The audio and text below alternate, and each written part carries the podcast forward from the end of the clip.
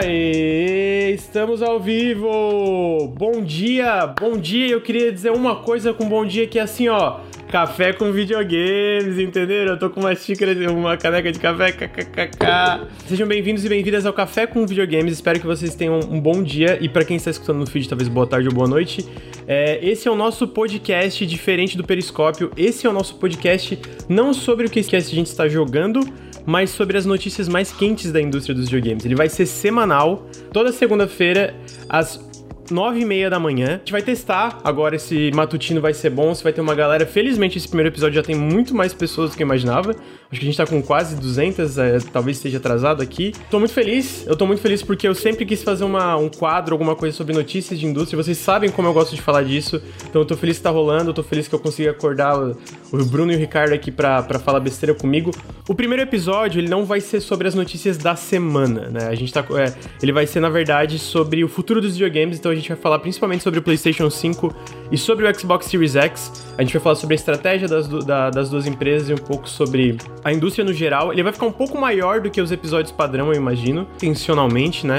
Eu acho que esse é o conceito geral do Café dos Videogames, né? A gente toda, toda semana se reunir, discutir um pouco notícias, as notícias quentes e às vezes as não tão quentes, mas que são tão interessantes quanto as que estão na boca do povo, né? Eu quero trazer umas coisas que talvez não sejam tão discutidas em podcasts e sites no geral, mas eu, que eu tenho certeza que vocês vão estar interessados também. Essa é mais ou menos a introdução do, do podcast. E antes de eu passar para os meus queridos, meu querido co-host, o meu querido convidado, Bruno, um convidado, eu queria agradecer duas pessoas que permitem que a gente faça coisas como essas. Então eu, eu queria agradecer É, tudo, não, só atrapalha. Eu queria agradecer o Léo BH Costa e o Marden Reifson, que são nossos apoiadores. Um apoiador do Apoia-se, um do PicPay. Muito obrigado pelo apoio. Eu queria dizer que quem curte nosso trabalho, considere apoiar o projeto. É assim que a gente consegue se manter. É assim que a gente consegue fazer essas coisas bonitas que o Bruno faz.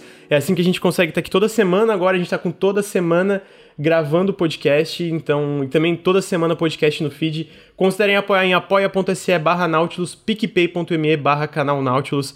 É assim que o projeto vai para frente e a gente tem muito plano para ir muito mais além, então considerem dar um apoio aí em 5 reais, 10 reais, o que, que vocês puderem apoiar se tiverem essa, essa possibilidade. Eu queria dar um pequeno recadinho também. A gente gravou o Periscópio, ó, hoje é dia 3 de, de agosto, segunda-feira. A gente gravou um periscópio na sexta, eu acho que foi dia 31 de julho. Só que a gente teve algum, alguns problemas com o áudio. Esse podcast, vocês provavelmente vão estar escutando no feed. Então eu queria avisar que o Periscópio 15 não vai estar no feed por essa razão. Peço desculpas, a gente vai se organizar para isso não acontecer de novo. É, teve duas pessoas na mesma casa, teve uns imprevistos, o, a, a, energia do Henrique caiu, deu um monte de coisa de, de errado nesse periscópio. Mas nas próximas vezes eu vou. A gente vai se planejar melhor para isso não acontecer. Queria lembrar também sobre a gincana que a gente vai ter agora no sábado, dia 8, começando uma da tarde. O Henrique falou que é uma da tarde, então vou reforçar que é uma da tarde. Que vai ser uma live de 12 horas, onde a gente vai ter várias brincadeiras, onde a gente vai falar sobre nossa campanha, tentar atingir novas metas. Vai ter muita coisa, vou mostrar meu jogo TCC, o Ricardo vai ficar pelado, ah, vai ser muita loucura. vai ser muita loucura. Mas então, se, se a gente não tiver ao vivo uma da tarde, com certeza até as três, ó. Até as três, irmão.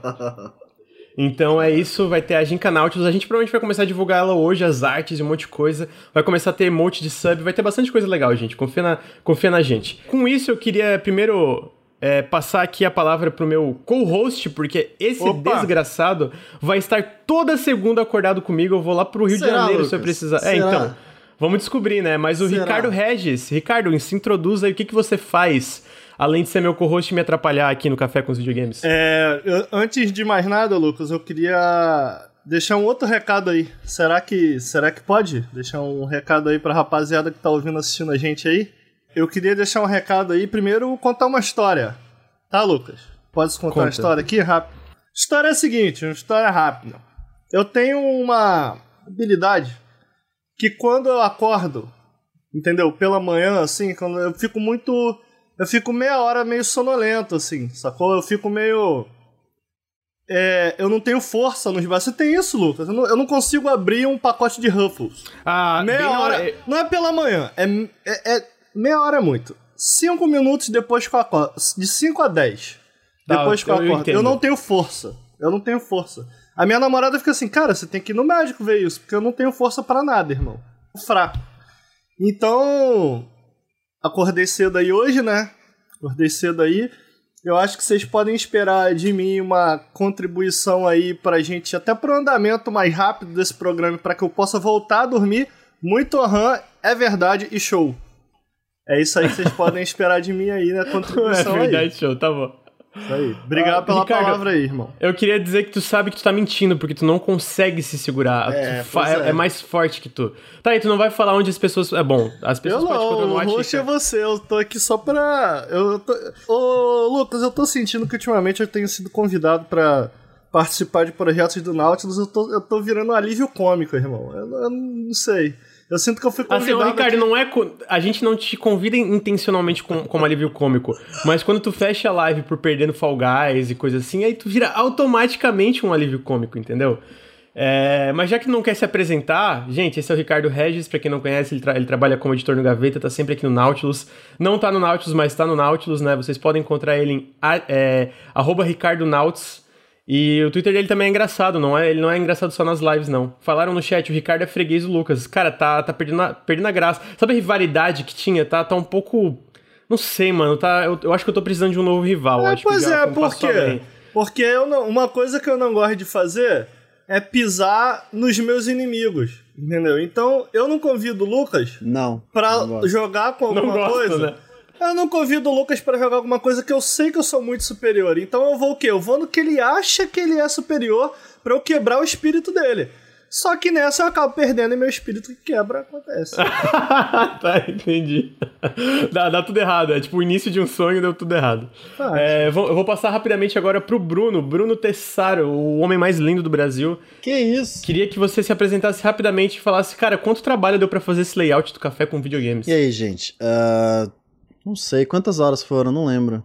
Mas assim, tinha muita coisa pronta já, né? Da arte e tal. Foi ideia do Henrique. Não sei se você sabe. A gente sempre rouba as ideias do Henrique. o Café com Videogames, ideia do Henrique. É assim mesmo. A gente vai iterando e mudando ideias do Henrique pra ficar boa, porque as ideias originais dele não são tão boas, não.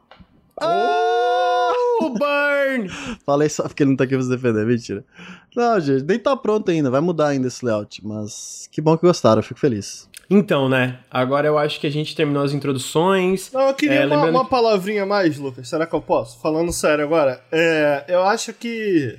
Eu e o Lucas, a gente teve uma, uma ideia parecida, na real, né, Lucas? Eu, eu, na, eu na minha aqui, você na sua. A gente tem dado muito certo o Periscópio aqui. O Periscópio é um programa em que eu sou host, né? Em que a gente basicamente puxa o que cada um tá jogando ali na semana e a gente leva um bate-papo com um convidado, sempre com um convidado a gente chama um convidado para conversar um pouco com a gente, para trazer um jogo também. E tem dado muito certo. Eu queria, primeiramente, antes de mais nada, agradecer a todo mundo que vem assistir, cara. Se a galera não viesse, comparecesse, sacou? Eu, eu digo não só assistir ao vivo, é, é, reconheço que a galera que assiste ao vivo acaba, acaba, impulsionando, né? Porque é uma galera que tá ali assistindo enquanto você tá gravando, que tá, pô, tá reagindo automaticamente é o que você está falando, então você consegue medir, saber se está legal, se está ruim o programa, e você tem uma noção de audiência. Então, pô, geralmente quando a gente acaba um programa, a gente sabe quando o programa foi bom, sacou? Uhum. Não só porque a gente percebe que a gente, pô, pô, a gente conseguiu manter a galera, né, cara? O pessoal comentando e tal. É, mas também porque o pessoal acaba.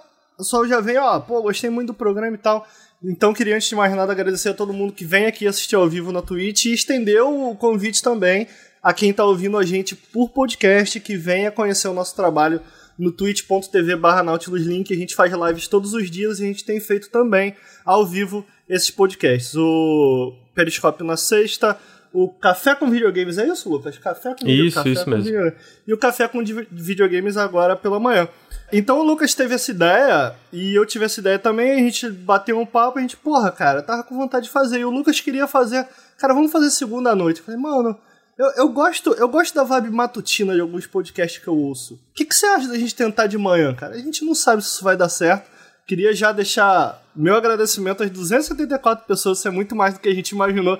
Eu tava assim, pois meu é. irmão, isso vai ser um flop. Vai ser eu, Lucas e Bruno assistindo, comentando e a gente no chat assistindo. Então, porra, muito obrigado, cara, todo mundo que, que compareceu veio ajudar, mano.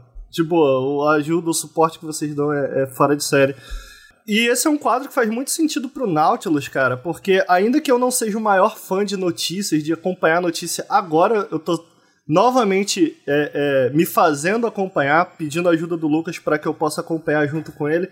O Lucas é um cara que, cara, o Lucas tá por dentro de todos os rumores, quem tá trabalhando onde, equipe de dentro de, de pô, tal empresa tem equipe tal, equipe tal liderada por tal pessoa, ele gosta disso. E uma coisa que eu acho que a gente vem fazendo e vem dando certo, vem dando resultado dentro do Nautilus, é deixar quem tá aqui dentro mais à vontade para criar. Então vocês estão vendo o Henrique fazer muito isso. Sacou? Esse é um quadro que tem muita cara do Lucas. É um quadro, é uma parada que tem muita cara do Lucas. Então faz muito sentido que o Lucas apadrinhe esse programa, que esse programa aconteça, sacou? Então eu tô muito feliz de estar aqui gravando isso com ele, tô muito feliz de ter vocês assistindo, tô muito feliz pelo Periscópio também, tô muito feliz por toda a ajuda que vocês têm dado. E eu espero que vocês curtam o programa aí. Obrigado pela palavra, Bruno. Bruno eu, Lucas. Imagina, mano. É, eu queria reforçar para quem tá assistindo, vem no twitch.tv barra porque a gente não só faz esse podcast, como a gente faz live todo dia, jogando várias coisas, comentando e trocando ideia. A gente tá construindo uma comunidade, eu tenho muito orgulho dessa comunidade, eu queria dar uma pausa e falar que eu tenho muito orgulho da comunidade.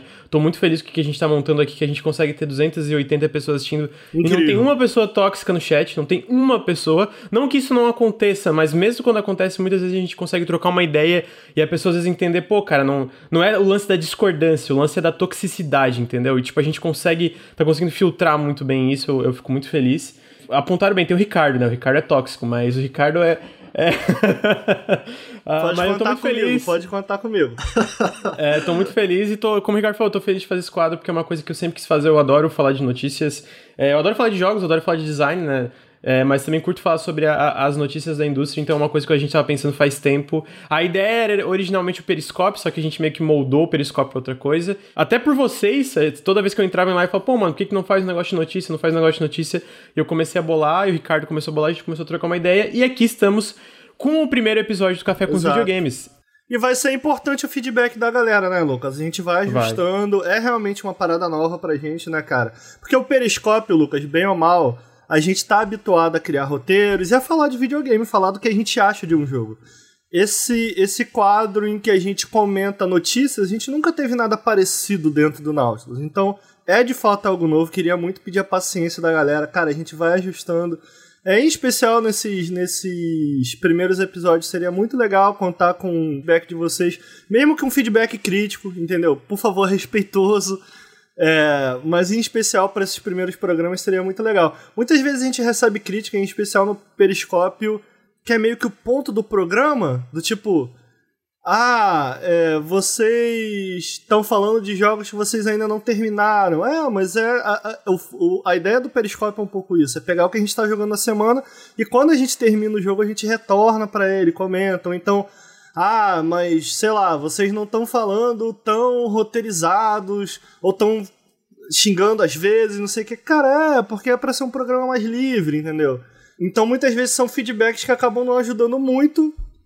E por isso eu queria pedir, cara, que em especial nesse, nesses primeiros episódios, qualquer feedback é bem-vindo demais, irmão. Bem-vindo demais. Mais pra frente seria interessante que, porra, que a galera que acompanha, que eu espero que entenda aqui qual que é a ideia e tal, que venha com, porra, com, com feedbacks ainda mais especializados, vai ser muito importante pra gente, para que a gente faça o programa funcionar. É, exatamente, feedback é muito bem-vindo, até porque, né, é minha primeira vez hosteando esse podcast de notícias, por mais que eu goste, é, é uma coisa que eu não, não, não tenho esse costume, né, Uh, e esse primeiro episódio vai ser mais longo, a, gente, a, a ideia, eu, eu, imagino que até meio dia a gente termine, mas só para vocês entenderem que a, a, a ideia não é ser tão longo como esse episódio vai ser, eu imagino, até porque tem notícias que não tem tanta discussão, mas a gente não vai falar exatamente sobre uma notícia aqui, a gente vai falar sobre o futuro dos videogames, a gente vai contextualizar dentro do showcase do PS5, dentro do showcase do Xbox, a gente vai falar, pô, a estratégia de cada uma delas e falar um pouquinho do Switch no meio que já lançou faz um tempo, mas também tá nessa geração, né?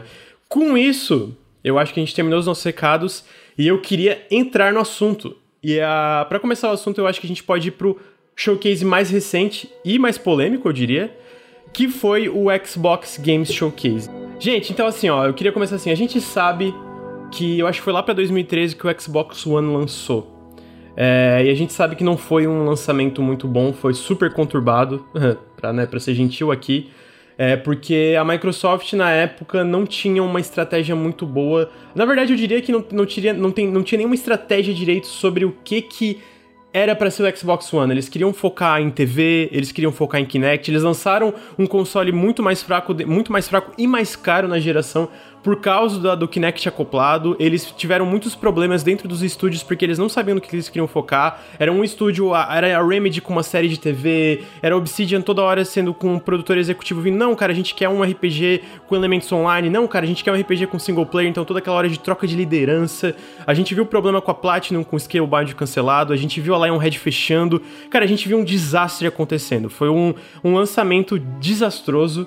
E foi uma coisa que prejudicou a Microsoft e o Xbox como um todo durante a geração. Halo foi uma coisa que decaiu muito, uma das maiores franquias dos videogames decaiu muito em vendas e, e na boca do povo. Gears decaiu, é, Forza decaiu. Forza Horizon chegou e aí foi aumentando, né? Mas, tipo, a série Motorsport, eu diria que também teve uma queda em popularidade. Então, tipo assim, eu não acho que tem outra palavra para falar que o lançamento do Xbox One tenha sido além de desastroso. Eu acho que foi um, tão foi desastroso ruim que mudaram toda a liderança dentro da Microsoft. O Don Metric, que era o líder na época, o CEO do Xbox na época, saiu, né? Eles mudaram, o Phil Spencer assumiu, eles tiveram toda aquela, a, aquela sacudida de executivos lá dentro. E desde então a gente está vendo uma mudança de estratégia muito grande, com foco em jogos, com foco no cliente, digamos assim, que eles falam que ah, o jogador é o primeiro lugar aqui pra gente no Xbox. E eles voltaram a ter esse foco maior ali para 2017, com 2018 anunciando essa compra de estúdios, né? Eles anunciaram a compra da Ninja Theory, anunciaram que abriram a The, The Initiative, compraram a Playground, compraram a Compulsion, compraram a Double Fine, foram comprando vários estúdios. E a gente sabe que existe uma diferença muito grande. A Sony e a Nintendo elas são consolidadas há anos. Mesmo a Sony, com um lançamento também desastroso do PlayStation 3, tinha uma diferença fundamental. Ela nunca perdeu foco em jogos e ela tinha uma coisa que a Microsoft, por exemplo, não tinha na época, que era esse, esses estúdios internos. Né? Eles tinham uma grande quantidade de estúdios internos e eles nunca pararam de investir nesses estúdios.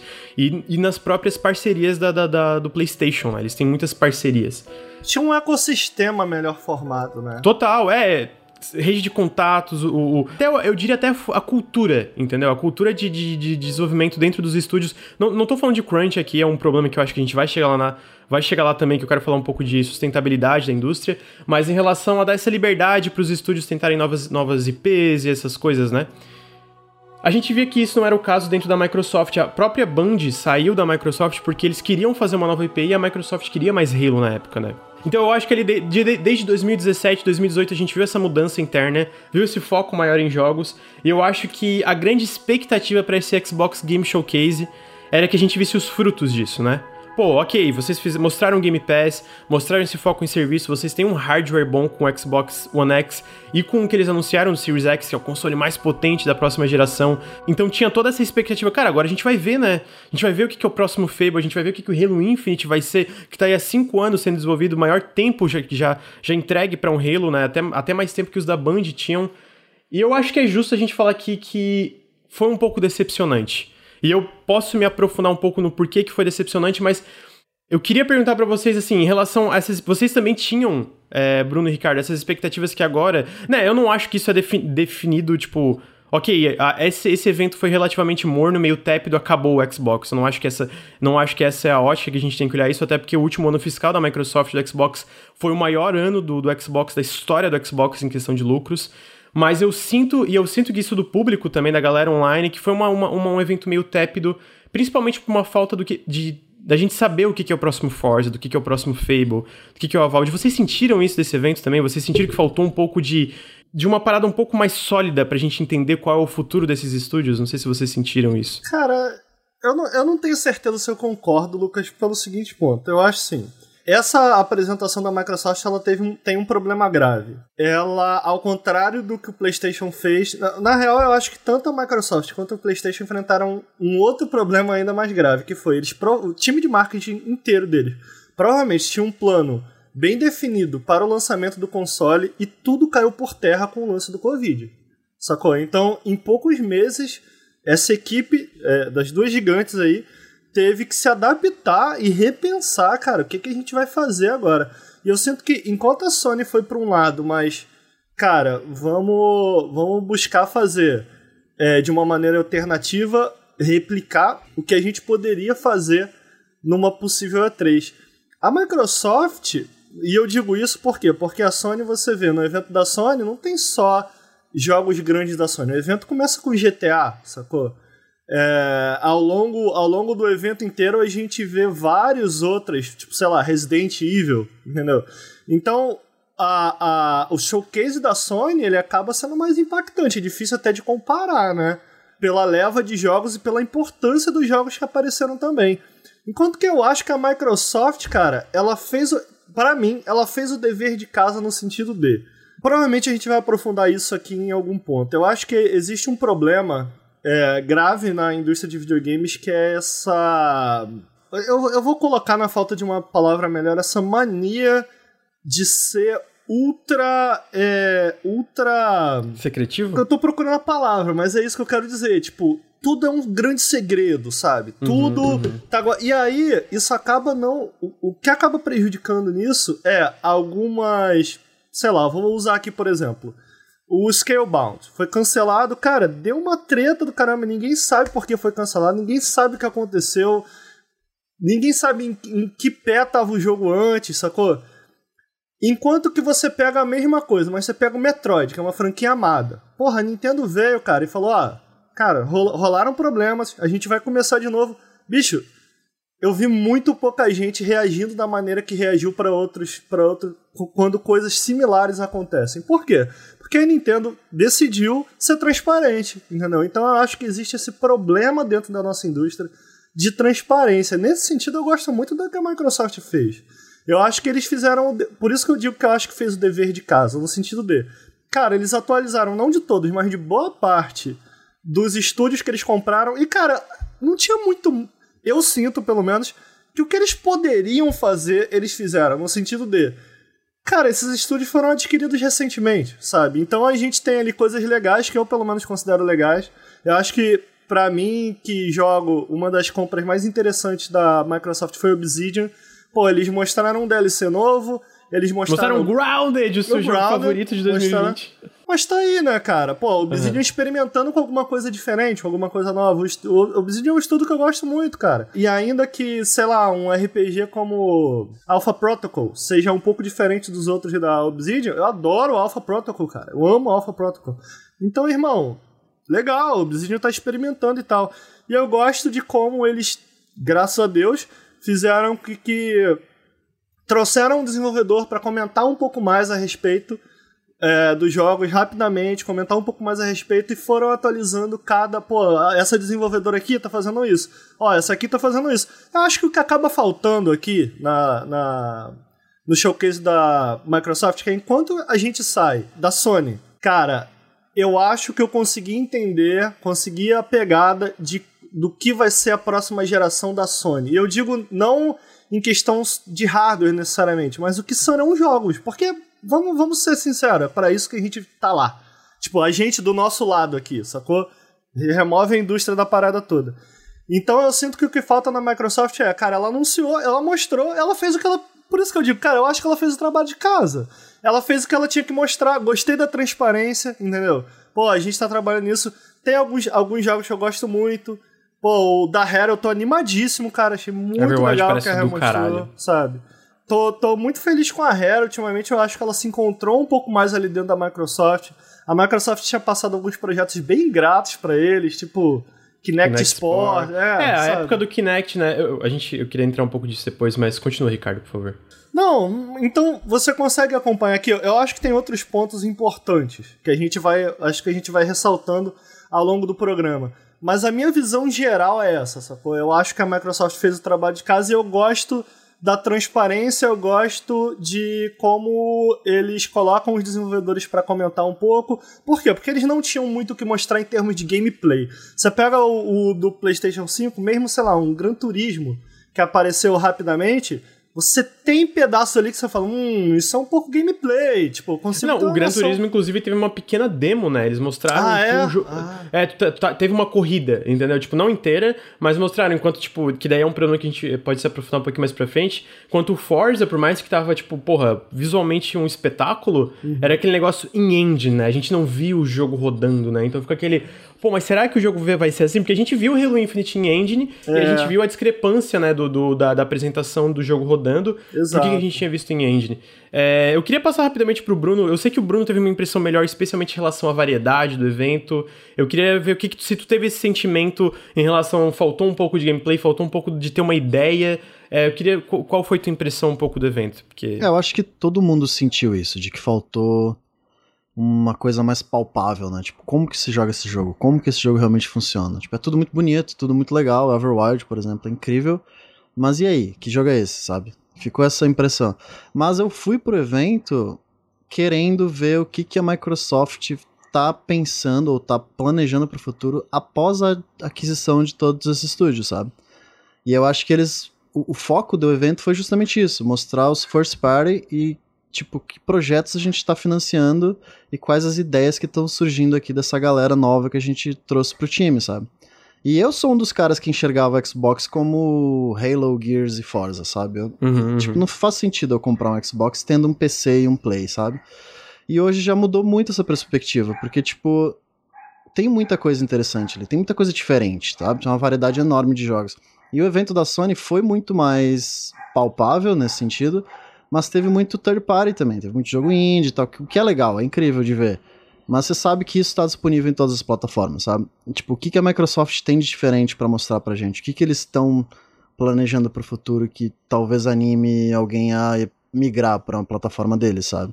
Então acho que nesse sentido o evento foi muito válido e eu fiquei bem animado com praticamente todos os jogos que eles mostraram ali. Eu queria rapidamente fazer um, um recap aqui, ó. Eu tô com o que que eles anunciaram no evento. Então, tipo assim, ó, o sentimento foi um pouco esse. Eu acho que tanto o evento do PS5 como do, do, do Xbox teve variedade. Eu queria entrar no que, que prejudicou um pouco o Xbox no sentido de eles insistir. Prejudicou e ao mesmo tempo para mim foi um grande acerto. Uh, que foi o lance do grande foco no, no Game Pass, né? Tudo do evento estava no Game Pass. Eu acho que isso prejudicou um pouco em relação ao que, que eles podiam mostrar em relação à lineup, né? Eu acho que isso foi. Eu não acho que o problema foi a lineup, e aí eu queria entrar um pouco nisso. Eu acho que o problema, como a gente estava conversando, foi a falta de, de uma coisa mais sólida do que que tava esperado. Acho que tem muita coisa para muito no futuro, né? Então meio que ficou perdido ali. O que, que a gente vai poder jogar esse ano? O que, que a gente vai poder jogar ano que vem? Tipo, tem coisa para 2022, com certeza ali. Ou mais. Tipo, ó, anunciaram, mostraram em ordem. É, Halo Infinite, State of Decay 3, é, o Phil Spencer comentando que 9 dos 15 estúdios iam mostrar jogos, Forza Motorsport, Everwild, Tell Me Why, Ori 2 pro Series X, Outer Worlds DLC, Grounded, Avowed, As Dusk Falls, que é de um pessoal da, da Quantic Dream que saiu e montou um estúdio novo, Hellblade 2, Psychonauts 2, Destiny 2 as expansões do Destiny no Game Pass, Stalker 2, Warhammer 40k Dark Tide, Tetris Effect Connected, The Gunk, The Medium, Phantasy Star 2, Crossfire X Campanha e Fable. Esses foram todos os jogos que eles mostraram. No pré-show eles anunciaram Dragon Quest pro Game Pass e anunciaram mais um, alguns jogos independentes que eu infelizmente esqueci de anotar aqui. Ah, então teve coisa, teve variedade. Eu sinto que a gente tá no momento. Quando eles começam assim, ah, a, a, é a nossa lineup mais variada de todos os tempos. Eu acho que isso é inegável. E eu acho que eu concordo, especialmente com o que vocês estão falando sobre o Bruno falou, cara, é muita coisa mais pra frente. Pô, o State of Decay 3, eles falam que tá em early pre-production, sabe? Então, tipo, é, dá pra ver que é coisa que tá, tipo, bem cedo em produção. E eu não acho que isso é necessariamente um erro, porque a gente via muitas vezes a Microsoft anunciando só coisa perto e faltando um pouco dessa variedade que a galera pede, né? Pô, o que que, o que, que Obsidian tá fazendo? O que que tá acontecendo aqui dentro? E eu acho que a gente tá vendo. Pô, só em agosto agora a gente vai ter Battletoads, Flight Simulator, Wasteland 3 e Tell Me Why. Entendeu? A gente tem um RPG isométrico, a gente tem um jogo tipo meio, vamos dizer, The Walking Dead, Life Strange, a gente tem um simulador de avião, né, uma das maiores franquias da Microsoft voltando, e a gente tem o Battletoads. Então eu acho que eles estão acertando mais isso na variedade, mas eu acho que a gente tem um problema aqui que eu acho que é o justo, é tipo assim, a Sony e a Nintendo, com razão, tem mais credibilidade dentro desse, dessa, vamos dizer, dessa discussão online. Eles têm mais credibilidade porque eles provaram mais vezes que estão dispostos a investir nesses jogos diferenciados, continuar investindo nesses estúdios, darem chances para novas propriedades intelectuais, e se não darem chances para tantas novas propriedades intelectuais, que eu acho que é o caso da Nintendo, que não tem tanta nova IP, eles pelo menos deixam os desenvolvedores renovarem um pouco essas franquias. A gente viu Breath of the Wild no começo do Switch mudando completamente a fórmula do Zelda, né? Eu acho que no Switch especialmente a Nintendo tá mostrando mais isso. E eu acho que a Microsoft, a galera tem um pouco mais de ceticismo, exatamente pelo que o Ricardo comentou. Lá atrás, no lançamento do Xbox One e no final do Xbox 360, a gente viu uma mudança de estratégia dentro da Microsoft, que era tudo no Kinect. Harry vai pro Kinect, pô, Fable, teve um Fable pro Kinect. É, e se não era Kinect, era Halo, Forza e Gears, como o Bruno falou. Eu acho que era justo essa, esse ceticismo e essa coisa de, ah, mano, isso aqui é uma máquina de Halo, Forza e Gears, entendeu? Porque uma época foi isso. Eu não concordo que hoje seja mais, mas eu acho que uma época foi isso, entendeu? Então eu acho que a galera falando, pô, mano, eles compraram todos esses estúdios, esses estúdios fizeram todos esses investimentos. Eu entendo é, queria ver um pouco mais, talvez, ou pelo menos queria ver uma. Pô, mostra o Fable. Tem aquele. É, é foda, mano. O Covid com certeza fodeu muita coisa, né? Então eu não vou ser o cara que exige.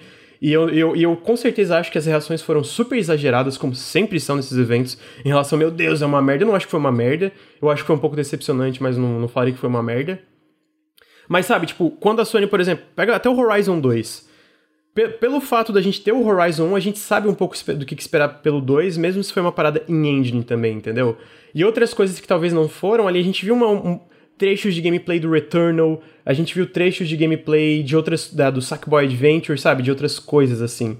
Então, eu entendo esse ceticismo porque a Microsoft tem coisa para provar. Não sei se vocês concordam um pouco nisso, ao mesmo tempo, cara, eu acho que é aquele negócio, né? É bizarro eu, eu, eu passar toda essa lineup que eu falei para vocês, inclusive do pré-show, e, cara, tudo tá no Game Pass. Eu acho isso surreal, mano. É tipo, cara, vai estar tá tudo no Game Pass no lançamento, mano. O próximo Fable vai estar tá no Game Pass, o Halo Infinite vai estar tá no Game Pass, o, o, o, o, Tell Me Why, tudo isso vai estar tá no Game Pass. É tipo, caralho, mano. É, é porra. Eu acho que o que acaba acontecendo aí em relação a esse lance que você fala de se sentir seguro em uma plataforma eu, eu não tenho certeza se é só isso, entendeu, Lucas? Do tipo, ah, pô, a Nintendo e a Sony estão há mais tempo no mercado, de fato, eles estão há mais tempo no mercado, isso traz alguma credibilidade e traz também uma base de fãs, de pessoas que acabam é, se apegando às principais franquias de cada, de cada console, natural. Eu acho que o lance do Xbox é que,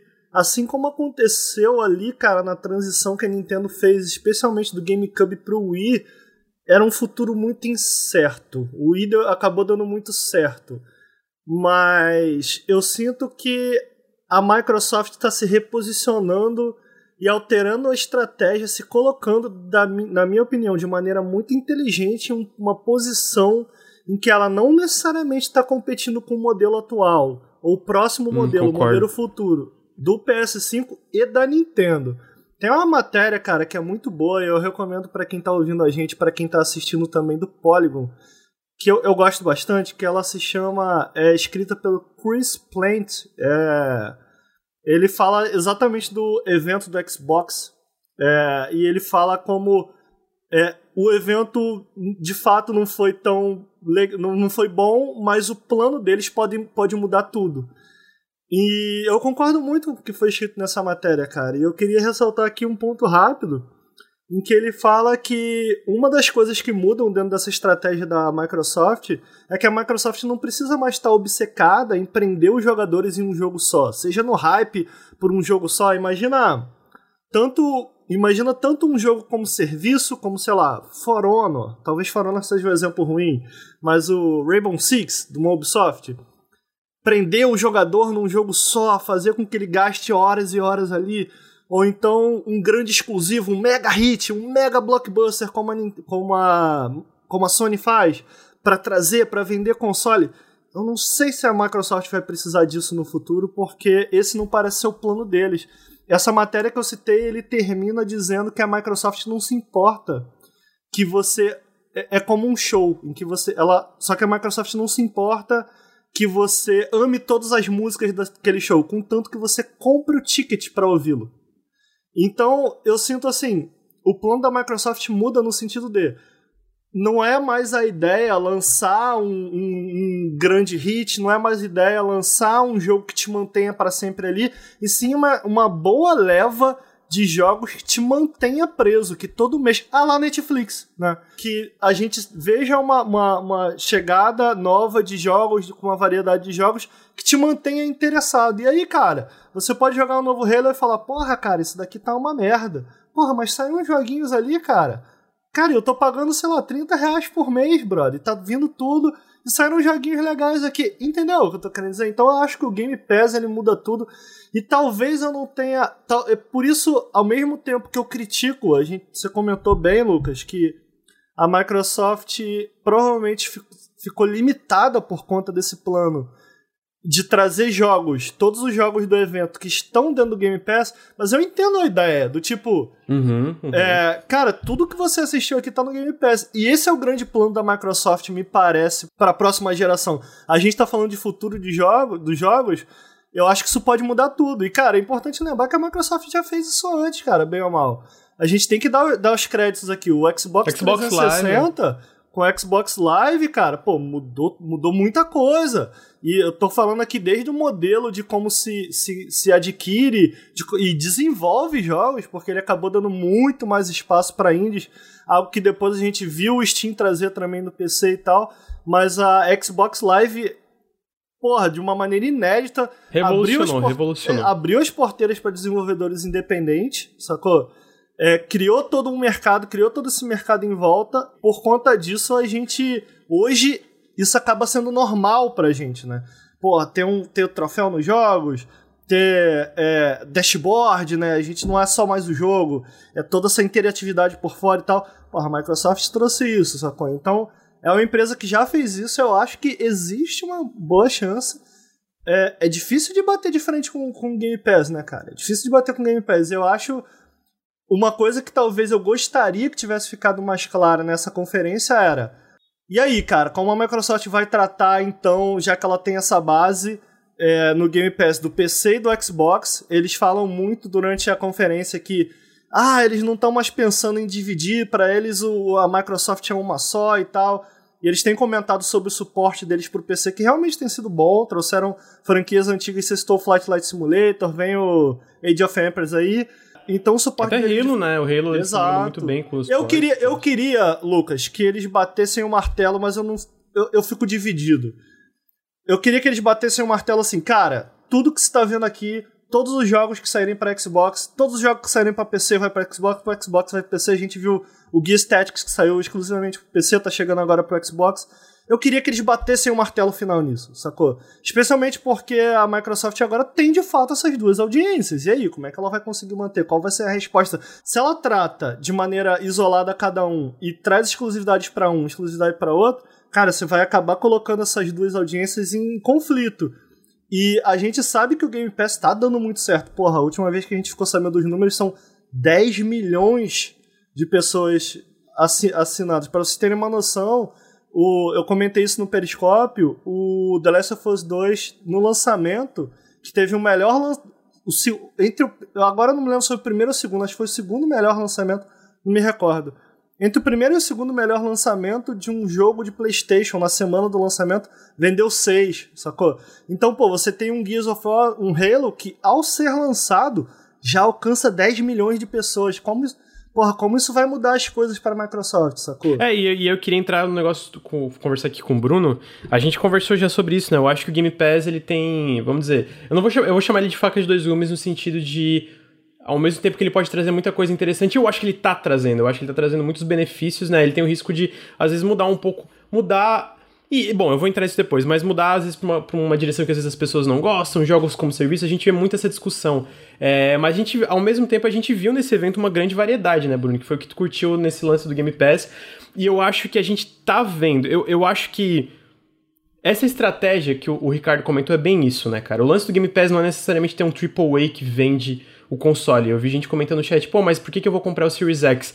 Eu não acho que eles não estejam preocupados, mas eles estão menos preocupados porque agora eles têm as duas plataformas. Se tu tá assinando Game Pass no PC, que bom, tá ligado?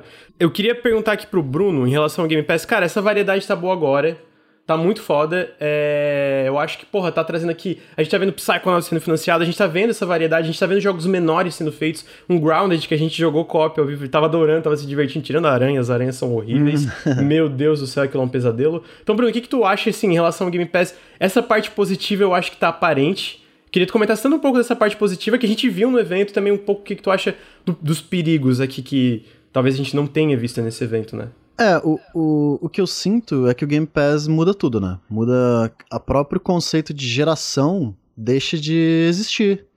Porque se você tem um serviço que funciona em todas as plataformas, computador, Xbox One, Xbox Series X, meio que esse, essa camada entre uma geração e outra começa a se dissipar, porque você tem acesso a toda essa biblioteca, não importa a plataforma que você tá. Eu acho que é meio que uma ideia deles, né? É lançar o Series X como duas versões, uma super potente e uma parecida com o Xbox One X ali. Então você consegue acessar um jogo do Game Pass numa versão um pouco inferior, não 4K e tal, e no Series X você consegue acessar a versão muito melhor. E o PC entra nisso junto, porque, tipo, não vai ter diferença. Desde que você use o serviço Microsoft Game Pass, o, o, PC é uma plataforma Microsoft. A galera meio que esquece disso, mas é, é o Windows, é Microsoft, é Game Pass é Microsoft. Então faz parte da, da dessa do ambiente, né? do ambiente Microsoft, do ambiente Xbox, o PC tá lá, tá junto. Então faz sentido o Game Pass do PC e do Xbox começar a, a se juntar e virar uma coisa só, né? E meio que, ah, você vai escolher qual plataforma para uh, eh, acessar nossa biblioteca. Não importa muito para eles, desde que você esteja no Game Pass. Você vai estar tá no, nossa, na nossa plataforma, não importa aonde, entendeu? E meio que eu sinto que é isso, essa geração, pelo menos no lado da Microsoft, não tanto da Sony, acho que a Sony tá muito mais PlayStation 5, PlayStation 5.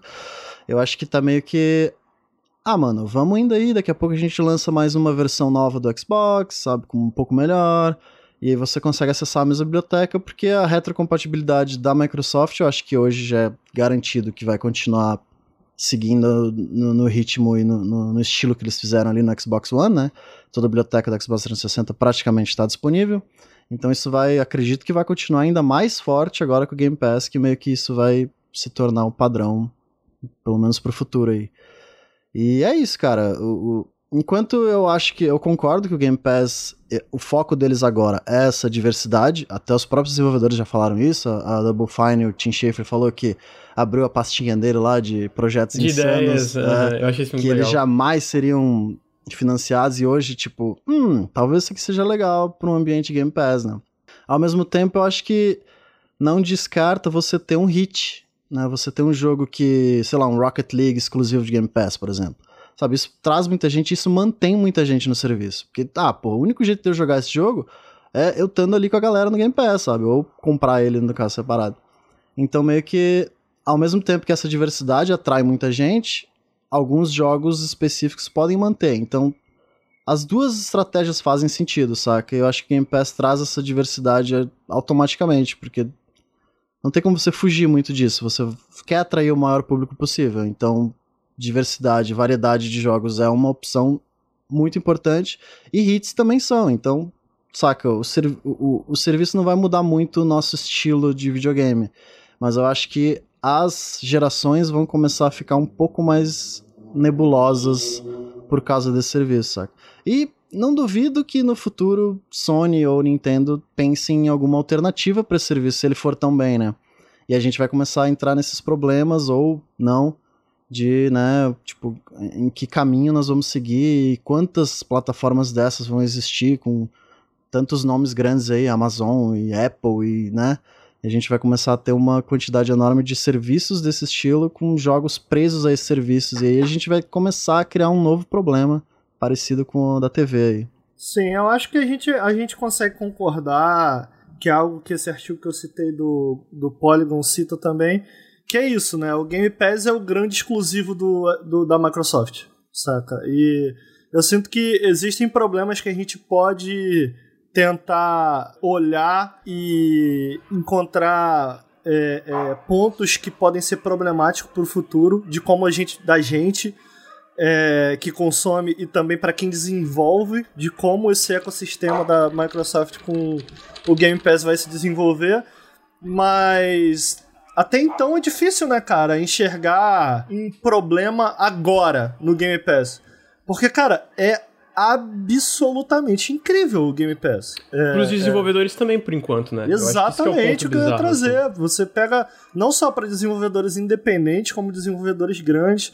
É, eu já vi, eu acompanho muito desenvolvedor no Twitter, então eu vejo muitos relatos positivos de como os jogos não só é, trouxe é, um destaque a mais para os jogos, trouxe, criou uma comunidade maior para esses jogos. Como por estar no Game Pass, os jogos venderam mais também. E isso Eu, eu, eu, achei interessante isso que falaram, do tipo, vende mais, o jogo acaba vendendo mais, não necessariamente porque as pessoas que estão no Game Pass compram o jogo por fora, mas sim porque estar no Game Pass cria uma comunidade, cria um burburinho ao redor do jogo, ou volta a criar um burburinho ao redor de um jogo que pode ter sido lançado há alguns meses, mas agora que está no Game Pass volta a criar um burburinho no jogo que faz com que a imprensa especializada, youtubers, Twitch, streamers comentem também. Então o jogo ganha uma visibilidade que antes ele não tinha. Nesse, nesse sentido, eu achei isso interessante.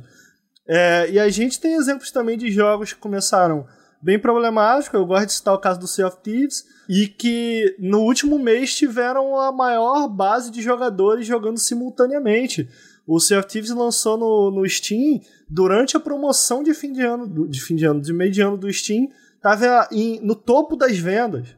Então, o Sea of Thieves ele conseguiu se reformar, conseguiu encontrar ao longo de todo esse tempo uma, uma comunidade de pessoas ainda maior.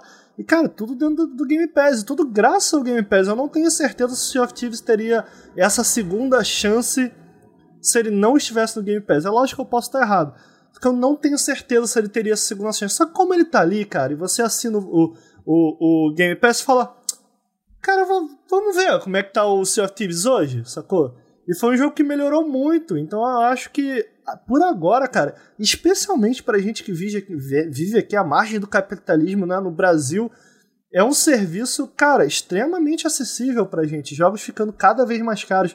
A gente tá falando de futuro de videogames, a gente em algum ponto, provavelmente a gente vai tocar no assunto aqui, que jogos possivelmente aumentem de preço para a próxima geração. Enquanto isso, a gente tem uma Microsoft com um serviço com uma leva constante de jogos muito boas, não só das, da, de, das Fury Party dela, é preciso lembrar, pô, a gente tem o Bleeding Edge, que ainda que seja um projeto que não, né, não, não é de grandes proporções e tal, é um projeto pequeno, mas, cara, que tá ali, brother, tá ali.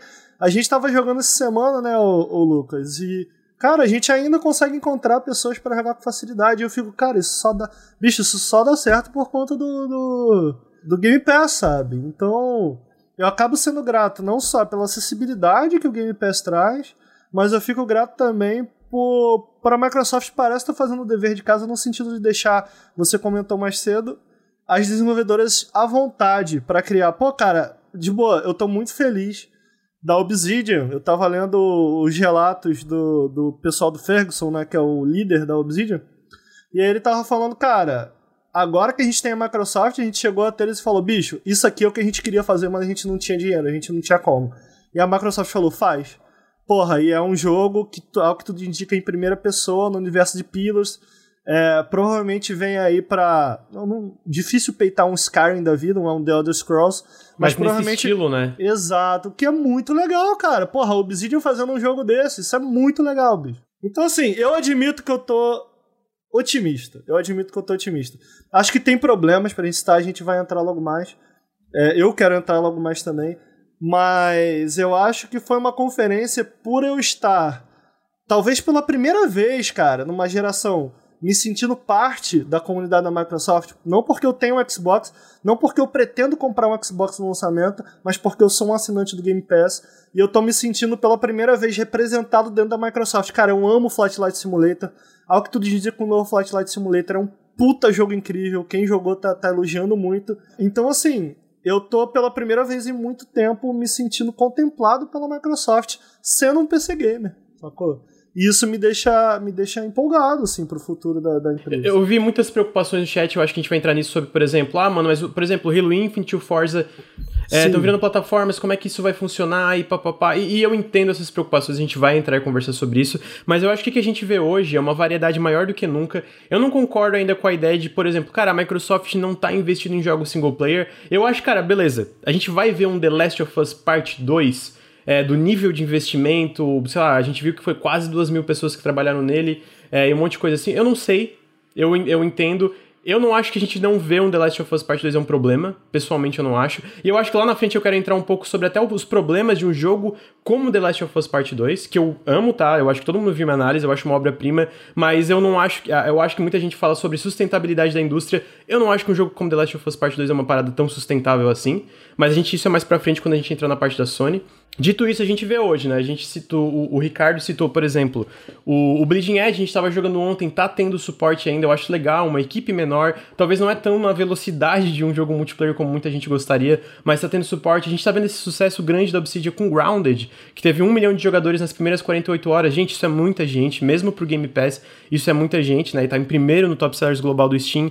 Para vocês terem noção, o Sea of Thieves, que hoje tem 15 milhões de jogadores, eles tiveram um milhão de jogadores, um milhão de jogadores na nas primeiras 24 horas e 2 milhões na primeira semana. Então, tipo, o 1 milhão de jogadores nas primeiras. Não, o Sea of Thieves teve 1 ah, milhão de jogadores nas primeiras 24 horas. O Grounded teve 1 milhão de jogadores nas primeiras 48 horas e foi feito por 13 pessoas, sabe? Sim. Isso é muito doido, sabe? Tipo, o escopo, a, a, a quantidade de gente que acabou sendo atingida por um jogo que, beleza, é um gênero um pouco mais popular, né? Survival no PC e tal. Uh, mas hoje eu acho que a gente vê uma, um, um, panorama positivo, né, cara? Até como o Ricardo citou, esses desenvolvedores independentes, a gente viu Carrion recentemente sendo lançado. Ele é um jogo single player de, sei lá, 5 horas de duração, ele é pequeno e ele vendeu 200 mil cópias. Mas além disso, teve centenas de milhares de pessoas jogando ele no Game Pass. Então, tipo, tu vê que ele teve muita gente no Game Pass e ainda assim vendeu muito, né?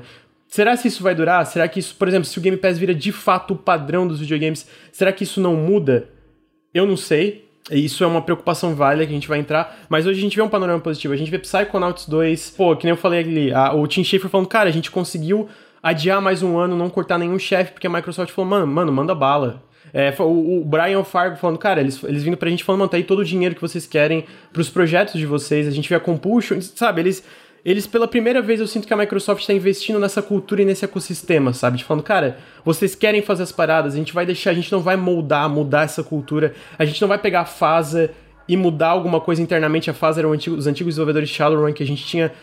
A gente tinha muitos relatos negativos dentro da Microsoft, como ela gerenciava os estúdios dela, entendeu? Isso era uma coisa muito comum. A Lionhead a gente viu isso, a Band reclamava muito, a Ensemble foi fechada, então teve muitos problemas, né? Ah, agora a gente vê um panorama muito mais positivo de liberdade. Será que isso vai durar? Eu acho que é uma questão positiva. Ao mesmo tempo, o Game Pass já é um sucesso, é, ele pode moldar de acordo com eles começam a ter mais dados sobre o que, que dá certo ou não dentro do serviço, ele pode mudar. E aí a gente vê uma preocupação que eu acho válida. Pessoalmente, eu não vejo tanto problema, por exemplo, um jogo como Forza virar uma plataforma, digamos assim. Porque a gente vê. É que nem o FIFA. Será que a gente precisa de um FIFA novo todo ano e não pode ser uma parada que eles mudam e, iteram dentro do próprio FIFA? Porque eu não vejo essas. E isso eu falo como uma pessoa ignorante em FIFA, vocês podem me corrigir aqui, tá? Mas eu não vejo essas mudanças significativas para ser uma franquia anualizada, entendeu? E talvez o Forza seja uma parada parecida. Eu, eu, o Halo Infinite, a ideia, pelo que eles falaram, é, cara, a gente quer ter um multiplayer centralizado e ser que nem o Master Chief Collection. Então, cada campanha é meio que um jogo inteiro novo, a gente pode moldar a tecnologia. Não sei se vai funcionar, até pela revelação tépida. Pessoalmente, eu, eu gostei muito do gameplay do Halo Infinite, mas eu entendo a decepção com o visual, especialmente dado o que foi mostrado antes do evento, né, que era uma parada muito mais impressionante esteticamente. Então, tipo, a minha pergunta para vocês é tipo, cara, a gente vê o Flight Simulator como uma plataforma. A gente vê o Halo Infinite como uma plataforma. A gente vê o Forza como uma plataforma. Eu acho que esses jogos, pô, o, o Flight Simulator, Será que tu faz uma continuação do jogo sendo que tu tem um planeta inteiro ali? Não, não é, sei se precisa, faz sentido. né? Flashlight. É porque enquanto eu não tenho uma experiência é, avançada, joguei um pouco com Forza e Halo, eu tenho com Flight Light Simulator. Então, no, pro Light, Flight Light Simulator eu tenho certeza que faz muito bem. É, ao mesmo tempo eu entendo a, a desconfiança, né, Lucas? Porque uhum. são séries em que a gente estava acostumado, a gente estava adaptado a tê-las de uma maneira diferente. Eu, eu tenho certeza que o, meu ponto em relação ao Halo, a gente pode entrar um pouco no Halo agora, Lucas? Claro, com certeza. Inclusive, vai lembrar é, que ele foi anunciado rapidamente. Eu queria só informar que ele foi anunciado Sim. como que o multiplayer dele vai ser free to play. E muitos rumores indicam que é porque a Microsoft está tirando o Xbox Live Gold. Não vai ser mais necessário pagar para jogar nada online dentro do, do ecossistema da Microsoft nos consoles. O que seria no mínimo irônico, considerando que eles que introduziram o paywall em consoles lá atrás, né? Mas é que vai ser a parte multiplayer vai ser free to play, só queria trazer essa novidade também antes da gente entrar na discussão, pode falar, Ricardo. É, eu acho que primeiro em relação aos problemas do Halo Infinite, eu sinto que acaba sendo decepcionante, né? Especialmente porque foi o jogo que abriu o evento e a gente tava nessa ânsia mais do que eu pelo menos sinto. Não sei se isso acaba sendo que o pessoal que tá ouvindo aí ou assistindo a gente estava sentindo também no início do evento, mas eu tava esperando ver, porra, cara, vamos ver, Halo, Halo da nova geração, sacou? Vamos ver como tá aí. Então tinha essa grande expectativa em relação não só à estrutura do jogo, que de fato parece ser um pouco diferente das outras, mas também em relação, muita expectativa em relação ao visual, sabe? Então, sim, tipo. Sim. E, e aí, nesse sentido, eu entendo. Eu não acho que tá necessariamente um jogo feio para a geração atual, sacou? Mas tava uhum, todo é mundo é esperando. Né? É, tava todo mundo esperando pô, cara, beleza, eu quero ver a pontinha de nova geração agora. Que eu acho que o, o evento do PlayStation acaba entregando melhor do que o Sim, concordo, do, do, Xbox concordo. de uma maneira geral, como a gente falou no início. Então, de, de novo, não sou fã de Halo. Não, o único que eu zerei foi o Reach. Eu gosto, mas eu não sou nenhum entusiasta. Não, eu vejo muita gente que gosta do, do da, da série. Está muito o Reach como um dos melhores e tal. Sinceramente, achei acho bom, acho bom, não acho um grande jogo. Legal, bem legal. Tem algumas coisas que eu acho muito maneiras em Halo. Tipo, a IA eu acho fora de série. Sou completamente apaixonado pela arte da série. Então, nesse sentido, eu, me pareceu que o Halo Infinite acaba trazendo esses, esses pontos de volta. Parece de fato o Halo Infinite um retorno à forma para a série eu, a gente comentou isso um pouco no último Periscópio, né, Lucas? Mas eu, fico, eu fiquei meio assim, não só. Não tem como. Você tá conseguindo entender que, tipo, eu, eu, eu fiquei decepcionado do Halo Infinite, Infinite como daquele visual, como um visual de nova geração. Pra, pra geração atual, pessoalmente, eu acho feio, cara. Acho até feio. porque ele, até porque eu acho que Halo, por exemplo, tem muita gente que compara com FPS lineares. Halo é muito mais aberto, ele tem muita mais interatividade dentro dos cenários, né? Ele é muito mais esse sandbox. Então tu pega o hardware base do Xbox One, tipo, Entendeu? Tipo, é realmente como é um falou, jogo que, dá pra entender. que tudo indica vai ser mundo aberto, sacou? Eu fiquei assim, cara... Mas o problema, né, eu acho que o problema foram as expectativas que foram criadas pela própria Microsoft. Exato, Ele vendeu o Halo Infinite como o, o, flagship da próxima geração, né? Exatamente, eu acho que é aí que acaba entrando o programa. O problema é nesse ponto, cara, não tem como não concordar, foi decepcionante, sabe? Foi decepcionante. Foi, foi. Eu sei que eu, quando coloquei lá pra assistir o showcase, cara, vamos lá, Halo, né? Vamos lá, vamos ver o Halo. E aí tu ah, tá, é Halo, né? Não, eu, fico, eu fiquei meio assim, eu que não sou fã da série, não só nesse sentido, tipo, ah, tá aí, né? É Halo. É, não, não teve nenhuma grande novidade dentro do que eles mostraram do Halo Infinite. Eu vi ali a, o Grappling Hook, né? Mas não teve nenhuma, não tem nenhuma grande novidade para mim que não sou fã. Que eu falei, nossa, tá aí, hein? Agora, cara, acho que eu vou me amarrar em Halo.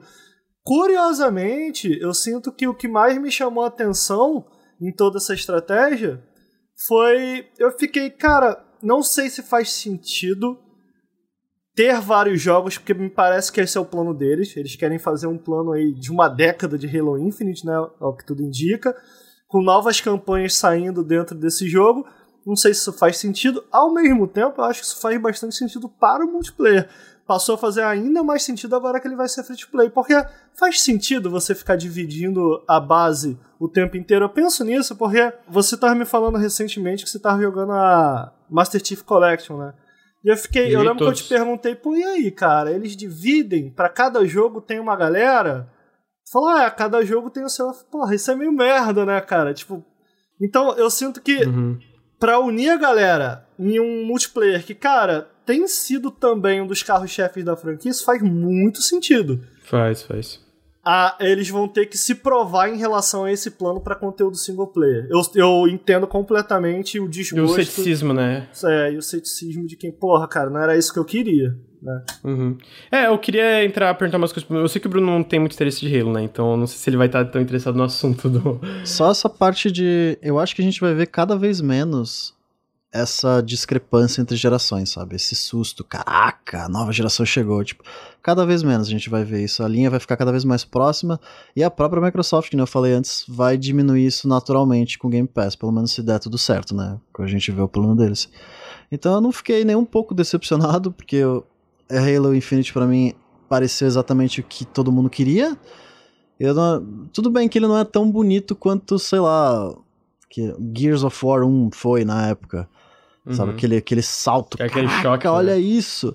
Mas ao mesmo tempo, tipo. É...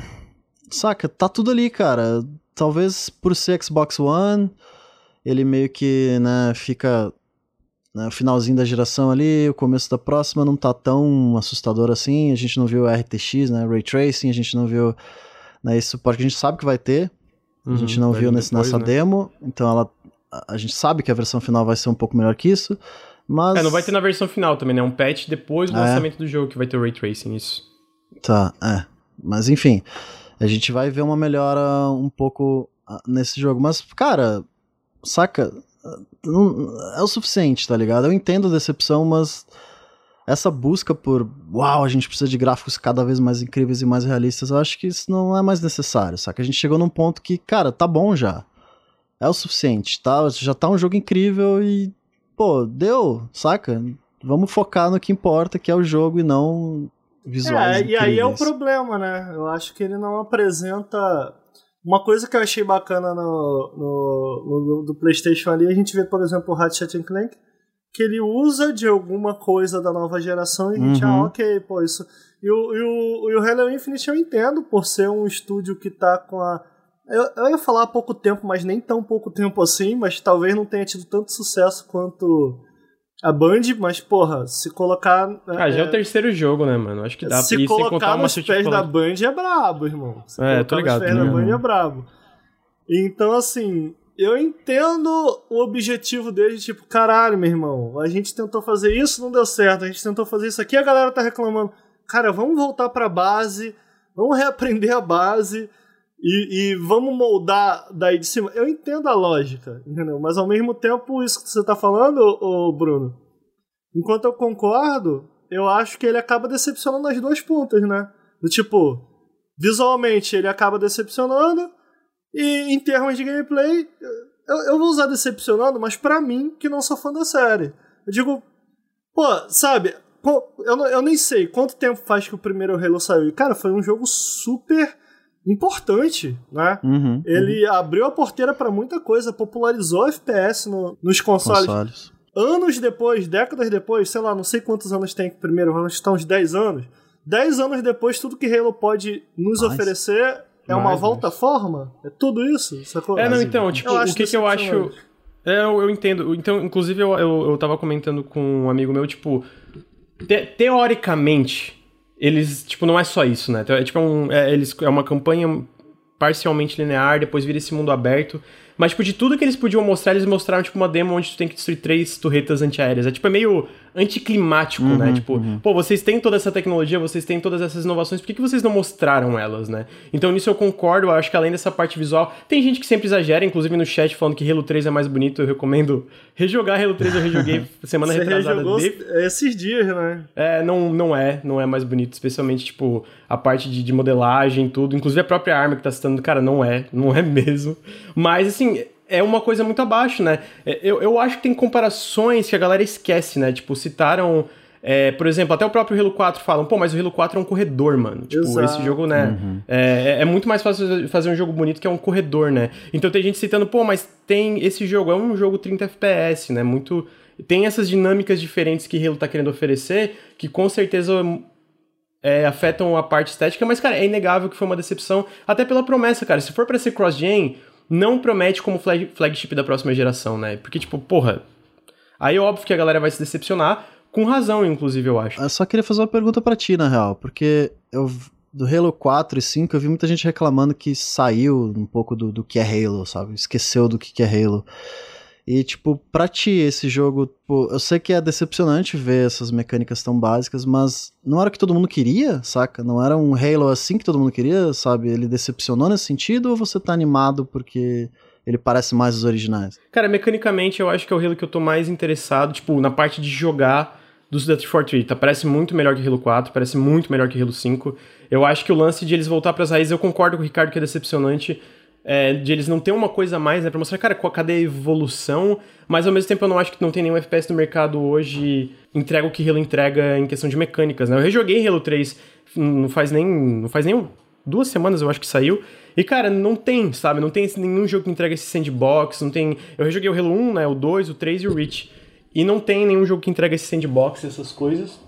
Pessoalmente, como fã da, da, da, da quintologia original, Eu tô muito interessado, eu acho que o grappling hook pode mudar a dinâmica, eu acho que eu tô muito curioso, especialmente para ver esse mundo aberto que eles estão falando, que eu acho que isso pode realmente dar uma, uma mudança fundamental dentro de como tu joga Halo, mas faltou mostrar, né? Faltou, pô, o que que é esse? Eu não sei muita coisa do que que é a campanha de Halo, então eu acho que essa parte dessa decepção é muito justificável. Eu acho que como todo jogo flagship, cara, tem muito exagero na internet. Tem, sabe, tipo, eu vejo uma, é, é, aquela toxicidade de certos jogos, cara, que parece que a discussão ao redor dele de tu falar bem ou mal traz aquela é insuportável. coisa. É, é entendeu? Então, tipo, é muito sobre pelo, pelo visual, muito sobre isso e, e cara, é, é, é, complicado certos jogos discutir. É quintologia que perguntaram, desculpa corrigir, quintologia porque é o Halo 1, o 2, o 3, o ODST e o Reach. Ah, inclusive muita gente ah. fala do Reach, tu falou, Ricardo, do Reach eu acho o pior jogo da, da Band dos Halos, né? Tipo, Sério? tem muita gente que acha melhor, eu acho pior, assim.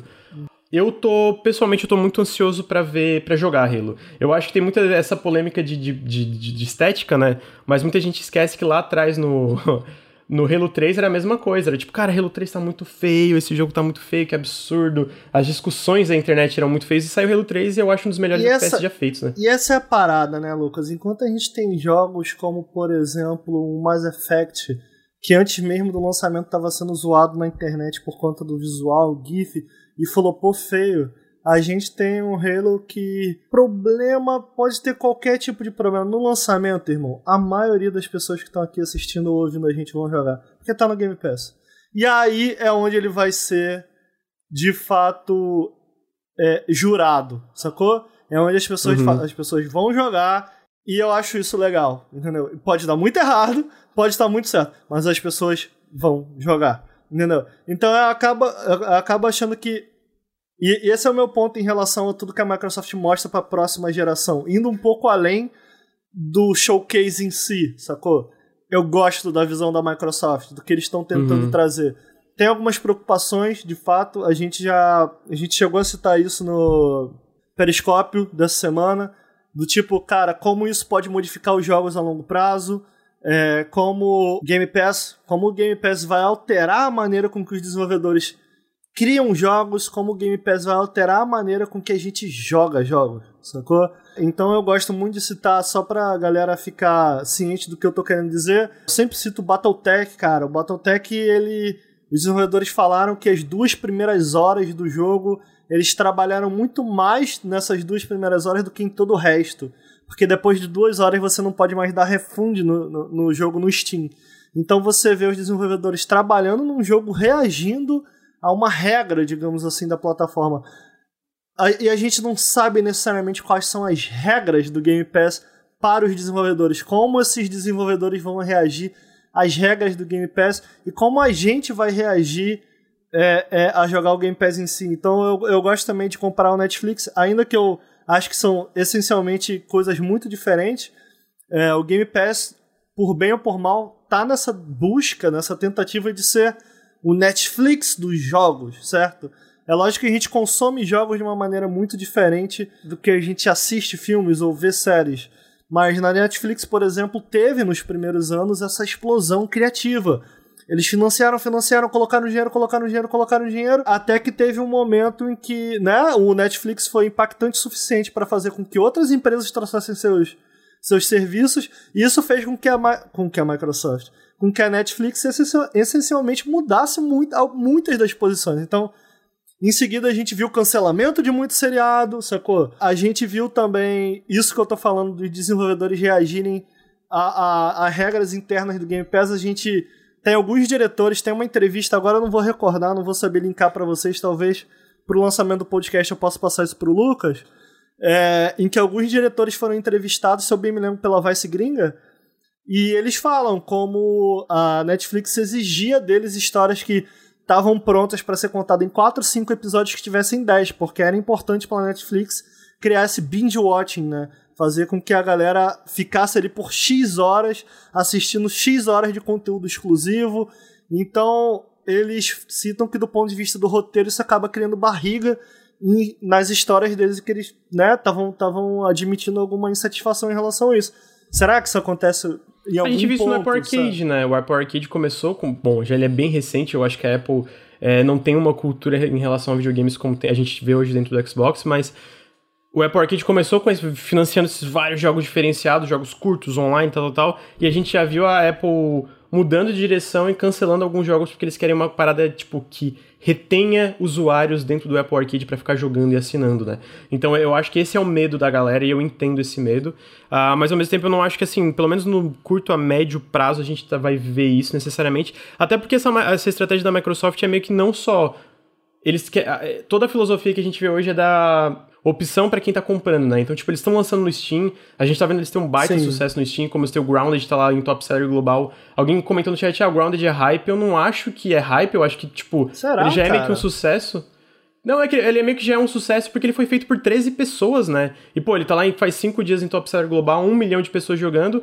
É difícil tu ver um projeto por 13 pessoas tendo essa repercussão e não seu sucesso. E isso é uma coisa que, que eu pessoalmente gosto muito do Game Pass, é tanto os projetos grandes como os pequenos que têm mais chance de, de é, meio que ganhar uma visibilidade maior, né? Então, o próprio tipo, eu acho que essa... Edge não foi desenvolvido por uma equipe tão grande, né? O... Não, foi bem pequena. Foi tipo de 15 a 30, assim, pessoas eu, que O Phil Spencer comentou numa entrevista recentemente, ele não necessariamente falou que os números foram ultra convincentes, mas ele falou, cara, a gente tá feliz de ter é, o Bleeding Edge na nossa plataforma e ele certamente encontrou uma, uma comunidade ali entre 10 milhões, né? Que é muita gente, ele certamente encontrou uma comunidade. Eu não tenho certeza se o Bleeding Edge tivesse sido lançado de uma outra maneira mais tradicional, se a gente conseguiria estar tá encontrando simplesmente não, partidas não. a cada 30 segundos, sabe? Jogando sozinho. Com certeza ontem, não. Com ontem a gente estava jogando uma party de 3 e a cada um minuto a gente encontrava uma partida duas da manhã. E a gente sabe? tava, tipo, é, duas da manhã, exatamente. Pois é. Então, é, é, eu acho que sim. E aí eu queria também passar pro Bruno para eliminar um pouco da, dessa perspectiva. Eu acho que a gente tem esses problemas, esse, esse medo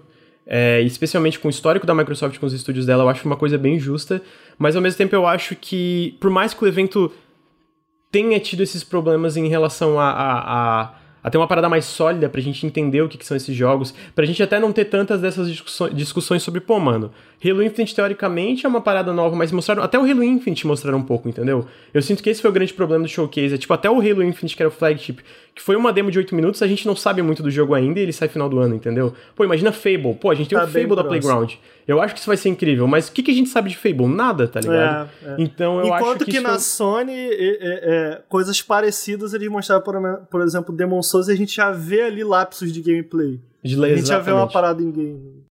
É, então eu acho que assim. Eu, eu finalizo que eu, eu acho que a estratégia. A minha opinião, e eu vou passar a conclusão de cada um, especialmente. O Bruno não falou tanto, Bruno.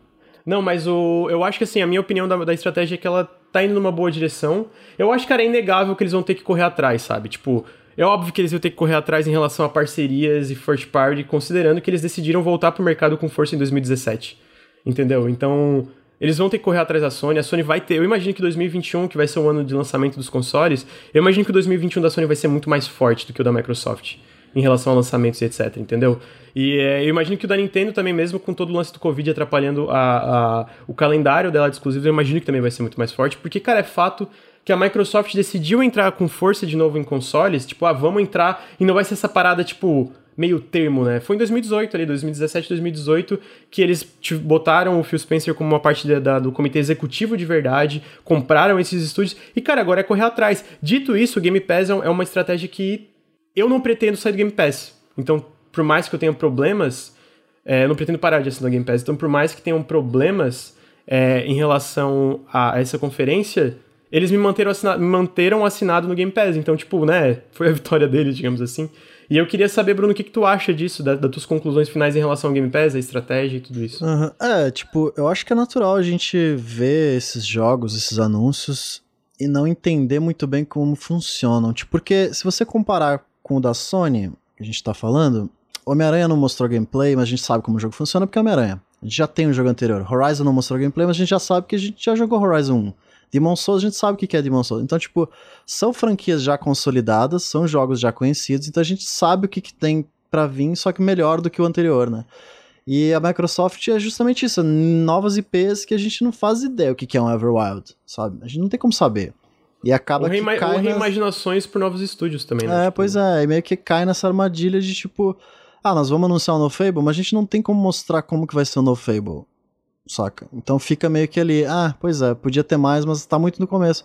Eu acho que a crítica com o Halo é válida, sim, né? Devia, podiam ter mostrado mais da estrutura do que seria o novo Halo, porque, pô, é um novo Halo, tá todo mundo interessadíssimo, né? E é importante todo mundo saber disso, mas ficou faltando isso mesmo. E sobre o Game Pass, eu acho que ele é muito válido hoje porque o modelo de negócio continua o mesmo. Né? A gente continua vendo pessoas comprando jogos e essa porta de entrada para conhecer um jogo é meio que elimina a necessidade de você ter uma demo, elimina a necessidade de um marketing tão forte, porque você pode simplesmente dar play no jogo e saber como o jogo é. é sabe? Bruno, o Tim, Schafer, o Tim Schafer fala disso, né? Porque quando a galera ia comprar Psychonauts, era tipo Psychonauts e Call of Duty. É muito difícil a vender. É, a galera ia olhar, ia olhar Psychonauts e falar, pá, isso aqui parece legal, mas sabe, o novo Call of Duty. Então, é, tipo, ele, ele, ele fala que a, a, maior diferença é isso, né? A facilidade de acesso, né? Você tem. Você, é muito mais fácil você saber. Será que esse jogo é legal? Será que. Meu amigo me falou, eu vou testar uma horinha e de repente você, pô, vou comprar porque eu quero ter. Mas é a partir do momento que esse modelo de negócio de eu vou comprar porque eu quero ter deixa de existir, se por acaso no futuro isso deixar de existir, se a assinatura virar norma, né, você não compra mais jogos, por exemplo, vem um serviço novo de alguma empresa aí, e aí esse serviço, os jogos estão fechados nesse serviço, você não tem como comprá-los, é impossível, você só tem acesso a esse jogo se você assinar. Aí a gente vai começar a ver mudanças na própria estrutura do videogame, porque ele vai a, o modelo de negócio muda da aquisição do jogo e passa a ser um serviço logo na raiz. Então a gente pode começar a ver diferenças de jogos que queiram atrair as pessoas para ficar jogando ali por muito tempo, porque a estrutura mudou. E aí a gente pode ter tanto problemas quanto mudanças talvez bem-vindas. Né? A gente só vai descobrir isso no futuro porque é, é literalmente impossível a gente imaginar um futuro em que vender videogames deixe de existir, como foi o, o filmes, por exemplo, ninguém, é muito difícil pessoas comprarem filmes em Blu-ray, saca? Você assiste no cinema ou você assiste numa assinatura Netflix. Então esse, essa venda de filmes mudou muito essa ideia. Tanto que séries de TV hoje são muito mais populares do que o cinema em si, né? Talvez não muito mais, mas a gente está vendo uma né, um, séries de TV virando a nova o novo blockbuster, né? Um Game of Thrones muito mais importante do que um, um Senhor dos Anéis foi há tantos anos atrás. Então talvez essa mudança, ainda mais em videogame, que são estruturas muito mais distintas do que um filme ou uma série, a gente possa ver mudanças drásticas se o modelo de assinatura se tornar o padrão no futuro. É, né? eu acho que esse é um, é um medo bem válido. E a gente vê, né, que tá, tipo, tá dando certo de uma forma até assustadora dentro do Xbox. Tipo, a gente vê que no, no ano fiscal de 2019 foram, eu anotei aqui, é, de fiscal, ano fiscal de 2019, 70, 79% do lucro do Xbox veio de conteúdos e serviços. Então, tipo, sabe, venda de software, assinatura e etc. 21% de hardware. No ano fiscal de julho de 2019 para junho de 2030, é, é, junho de 2020, foi o melhor ano do recorde da divisão de Xbox de todos os tempos Xbox e foram é, 86% do lucro veio de conteúdo de serviço e 14% de hardware. Então, tipo, tá, entendeu? Tipo, tá aumentando e tá dando certo, né? Muita gente fala, não, mas ah, as vendas do Xbox vão estar caindo e tal, mas tipo, a gente tá vendo que essa estratégia tá dando certo pra Microsoft, como, como ao mesmo tempo que a estratégia da Nintendo tá dando certo pra Nintendo, a estratégia da Sony tá dando certo pra Sony. Então a gente vê que, tipo, é difícil ver eles voltando atrás disso, e eu acho que é uma coisa assustadora, né? Tipo, será que jogos single player vão morrer? Será que vai ser tudo como serviço? Eu entendo essa preocupação. Eu não acho que é o curto prazo, curto a médio prazo, não sei se vai acontecer isso, mas eu acho que vai ser uma discussão muito válida da gente retornar talvez daqui um ano, dois anos, para ver, pô, o Game Pass cresceu ainda mais, como é que tá a indústria no geral, né? E agora eu queria passar pro Ricardo, é isso, mano. O que que tu acha? Eu, pessoalmente, é isso, né? Eu acho que o Game Pass tá, tá trazendo jogos a, a, a, destaques maiores que antes não tinham. A gente vê que tá dando certo para independentes. No Man's Sky falou muito bem, o Carrion, a Astroneer, o Descender, sabe? Tem vários independentes como third parties falando bem, mas eu queria saber a tua opinião em, em relação a isso Game Pass no geral, né? Tu falou que tá satisfeito como um, Tu tá finalmente se sentindo dentro do ecossistema, tipo, acho que tua visão rapidamente pro futuro, como é que tu acha? Eu acho que eu desenvolvi bem no programa, o que, que eu penso a respeito disso. Eu sinto que em relação a esse plano da Microsoft, o que acaba acontecendo é que ele acaba criando conversas muito mais interessantes né, ao redor do. Por, acho até por isso a gente tem esse bloco da Microsoft que a gente gravou tão longo. Tem decisões em que a gente a está justamente falando sobre o futuro de videogames e eu sinto que a Microsoft me parece ser dentre todas a que mais, cara, isso pode vingar muito, isso pode dar muito errado, certo? Então então eu acho que é por isso que acaba criando uma conversa ao redor do tipo, cara, como isso pode mudar como a gente joga, como isso pode mudar é como a gente enxerga a plataforma. Ao mesmo tempo, ele acaba trazendo pessoas novas, né, para dentro desse desse ecossistema que eles estão montando. Então, de maneira geral, esse ecossistema, e eu digo ecossistema não só essa ideia da Microsoft de trazer novos estúdios para produzir outros jogos, jogos menores, jogos maiores, é, essa ideia de que é uma Microsoft que não está tão preocupada em fazer um super blockbuster, mas sim, como, como eu citei da, da matéria que eu falei da Polygon, que você compre um ingresso pro show, irmão. Você não precisa gostar de todas as músicas. Mas se você tiver comprado o ingresso, tá comprado, eles estão satisfeitos. Então eu acho que isso acaba me deixando muito interessado, e especialmente a nível Brasil, cara, me deixa empolgado, é, sinceramente. É mais acessível tipo, aqui, né? Exato, eu posso falar para um amigo meu, cara, isso daqui, ó, pô, se você assinar lá o serviço, tipo. E, e é fácil de falar, né, Lucas? De, de você citar para um amigo teu, cara, sabe o Netflix? Sei. Tipo o Netflix do jogo, cara. Você vai ter vários jogos lá, sabe? É, é fácil uhum. de falar. Uhum.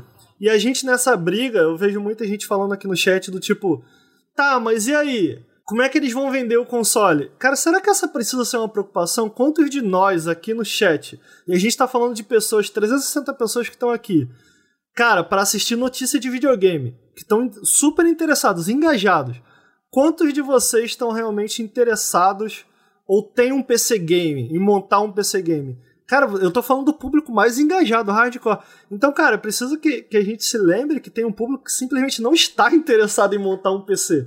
Então, uhum, o console, independente de ter lá o, o, todos os próximos Gears of War no PC e no console, cara, vai ter sempre um público enorme de pessoas que preferem comprar o console, sentar a bunda no sofá, ligar o controlezinho e jogar, entendeu? É preciso que a gente não esqueça fácil, disso. acessível. É, é o lance da acessibilidade, né? Porque isso acaba sendo um grande. criando um burburinho online, né? Guerra de console, tá, mas não tem exclusivo tá. Agora, quando a gente volta pro mundo real, entendeu? Eu não sei, eu posso estar falando uma grande besteira aqui, tá, Lucas? Eu, eu não acho que a gente tem nada comprovado e por isso a estratégia da Microsoft é um grande ponto de interrogação. A gente não tem nada comprovado se esse é de fato o método mais efetivo. A gente sabe que ele é um deles, entendeu? De criar, de criar esses exclusivos, fazer com que venda, fazer com que venda o console e tal. Então eu sinto que não sei, não sei se isso vai ser um problema a longo prazo de uma possível guerra entre Sony e Microsoft. Ao mesmo tempo, eu sinto que a Microsoft está se colocando numa posição muito boa. Não à toa a gente viu na geração ali do PS3 e do Xbox o Wii ganhando de lavada e a galera continuando brigando para ver quem ganhou o PS3 ou, ou o Xbox. Mas, cara, o Wii lá na frente. Por quê? Porque o Wii, cara, ele não estava necessariamente preocupado com, com isso aqui, sabe, que a gente está fazendo agora, com o pessoal super engajado. Ele entendeu que, cara, exi existe um público para além disso, a ser alcançado para além disso. E talvez essa seja parte da, da estratégia da Microsoft. Nesse sentido, isso me deixa empolgado com a visão do estúdio de uma maneira geral, não só porque, de novo, eu estou me sentindo contemplado, mas porque eu acho que traz um fator de novo que eu acho interessante. Do tipo, porra, é, é, eu, eu vejo um motivo a mais, do tipo, porra, de ter um Xbox, um PlayStation e um Wii, assim. São, porque o Wii, tá, o Wii um, um da Nintendo. Porque é legal ter um console da Nintendo, porque ele é tão diferente dos outros que, cara, é legal ter. Porra, eu gosto do PlayStation. Eu não tô aqui falando mal dos exclusivos do PlayStation, eu gosto do PlayStation, acho. Eu quero jogar eles, pô, eu quero ter. E de repente a Microsoft tá nesse outro esquema, cara. Sabe? É, não precisa ter o Xbox, pode é... ter o Game Pass, já que não quer comprar, beleza, é o eu meu acho caso. interessante. Eu, acho eu também, eu também. Queria rapidamente falar minhas conclusões finais. Cara, eu, eu acho que um ponto importante, de novo, é falar de, que eu acho que muita gente fala sobre a sustentabilidade do Game Pass. Eu tô pouco me lixando para a parte financeira da Microsoft. Eles têm um, eles são valorizados a um trilhão de dólares, então eles que percam dinheiro, se for a, a ideia. Mas eu acho que na parte de jogos, vamos dizer, das empresas específicas, é, a gente fala muito sobre sustentabilidade e os perigos do Game Pass, e eu acho que pro futuro isso é uma, coisa, uma discussão que, né, a gente vai solidificando e, e, vendo como é que funciona. Mas hoje a gente vê um jogo como Grounded, de 13 pessoas, vendendo tanto, tendo tantos jogadores. A gente vê o Bleeding Edge, que é um time menor, tendo ali, tipo, atualizações eu não vejo o problema de sustentabilidade ainda. A gente vê o Sea of Thieves, ele tá no Game Pass, pô, saiu em junho no Steam, vendeu um milhão, entendeu? Tipo, em um mês. Então gente, eu não vejo esse problema existindo agora, e eu acho, na verdade, que esse problema, por enquanto, o Game Pass tá até aliviando, em certo ponto, essa parte de que é um problema tão grande da sustentabilidade da indústria. Comentaram no chat que é muito difícil acreditar no capitalismo e no futuro isso pode virar um grande problema. Eu concordo, mas eu acho que agora é uma coisa que está sendo muito positiva para desenvolvedores no geral, para essa ideia, especialmente para essa ideia, cara, de blockbuster, mano. Será que a gente precisa desses jogos feitos por 2.500 pessoas? Às vezes não pode ser uma parada um, por times um pouco menor é o lance de valor de produção, essa busca do realismo, sabe? Quanto que isso prejudica, às vezes, a indústria como um todo, quanto que isso sufoca um pouco a criatividade das desenvolvedoras, sabe? De, pô, eu tenho que investir milhões e milhões de dólares, quanto que eu posso brincar um pouco com a fórmula aqui? Então eu vejo, às vezes, o Game Pass aliviando um pouco disso, pelo menos dentro dos estúdios da Microsoft. Tô curioso, quero ver, sabe, como é que vai funcionar. Pessoalmente, eu, eu, eu, eu sou um, eu, em relação a todas as empresas, sou um pouco otimista com o futuro delas. Espero que isso se mantenha, tipo, uma parada que não sufoque a criatividade, né? Não vire uma parada de, ah, vamos, vamos focar em, em rentabilidade dentro do Game Pass, mas é uma coisa que por enquanto tá me agradando muito. E só pelo fato de Psychonauts 2 existir e tá recebendo ainda mais orçamento, tô feliz, entendeu, irmão? Psychonauts 2 é tipo, minha vida aqui, eu amei aquele trailer, eu queria dar um beijo no Tim Schafer. E eu acho que com isso nós concluímos a parte da Microsoft.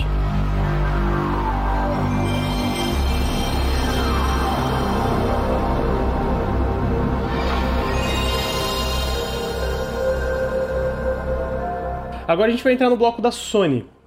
Eu vou abrir com. A gente vai começar contextualizando dentro do PlayStation Showcase. A Sony ela entrou nessa geração com o PlayStation 4 lá em 2013 e ela desde então dominou a geração. E eu acho que foi merecidamente. Eu acho que a gente, como eu falei, a cultura dentro da Sony, quando a gente estava conversando, é, a posição da Sony e da Nintendo, eu não acho que nem é só o fato de elas estarem na indústria mais tempo, como elas terem se mostrado dispostas a tomar, tomar certos riscos sem, mesmo quando tem mudanças de executivos, sabe, tem aquele foco exclusivo, foco em, ah, mano, vamos, vamos deixar as nossas empresas criarem coisas novas, novas IPs, novas propriedades intelectuais, vamos dar o tempo para essas empresas, vamos fechar parcerias com third parties, vamos, sabe, vamos eu acho que ela. Eu acho que uma parada importante, inclusive a gente estava falando sobre isso no Game Pass, importante para qualquer coisa é variedade e qualidade dentro dessa variedade. Eu acho que a Sony sempre acertou muito nisso, sabe? Ela sempre acertou muito nas parcerias e sempre acertou muito em dar o tempo e liberdade necessária para os estúdios criarem coisas diferenciadas. E eu acho que isso a gente vê lá, lá desde o início do PlayStation 4. A gente vê que, cara, eles anunciaram com grande foco nos desenvolvedores. A gente viu um console que tinha uma facilidade, uma facilidade muito grande de desenvolvimento, sempre foi um elogio muito grande ao PlayStation 4, essa facilidade de desenvolvimento dentro do console. A gente viu um apoio no começo do PS4, especialmente às independentes, a outras empresas, para criar essa trazer essa variedade de jogos imensas lá no começo, né? A gente viu aquela E3 dos sonhos, onde eles anunciaram Final Fantasy VII Remake, Shenmue 3, mostraram The Last Guardian, então eu acho que quando a gente fala do, da posição de mercado da Sony, que hoje o PlayStation 4, gente, já vendeu mais de 110 milhões de cópias. Eles estão há 7 anos de mercado, 110 milhões de cópias. Ah, o PlayStation 2, em comparação, tem 13, foi 13 anos de mercado, 150 milhões. Então é possível que até lá o PlayStation 4 passe o PlayStation 2. Não sei se vai ser isso ou não, mas é uma possibilidade. É, mas mesmo assim, o, o, o, o, sucesso da Sony em relação até a parte de financeira é muito maior que o PlayStation 4 pelo fato do online ser pago, né?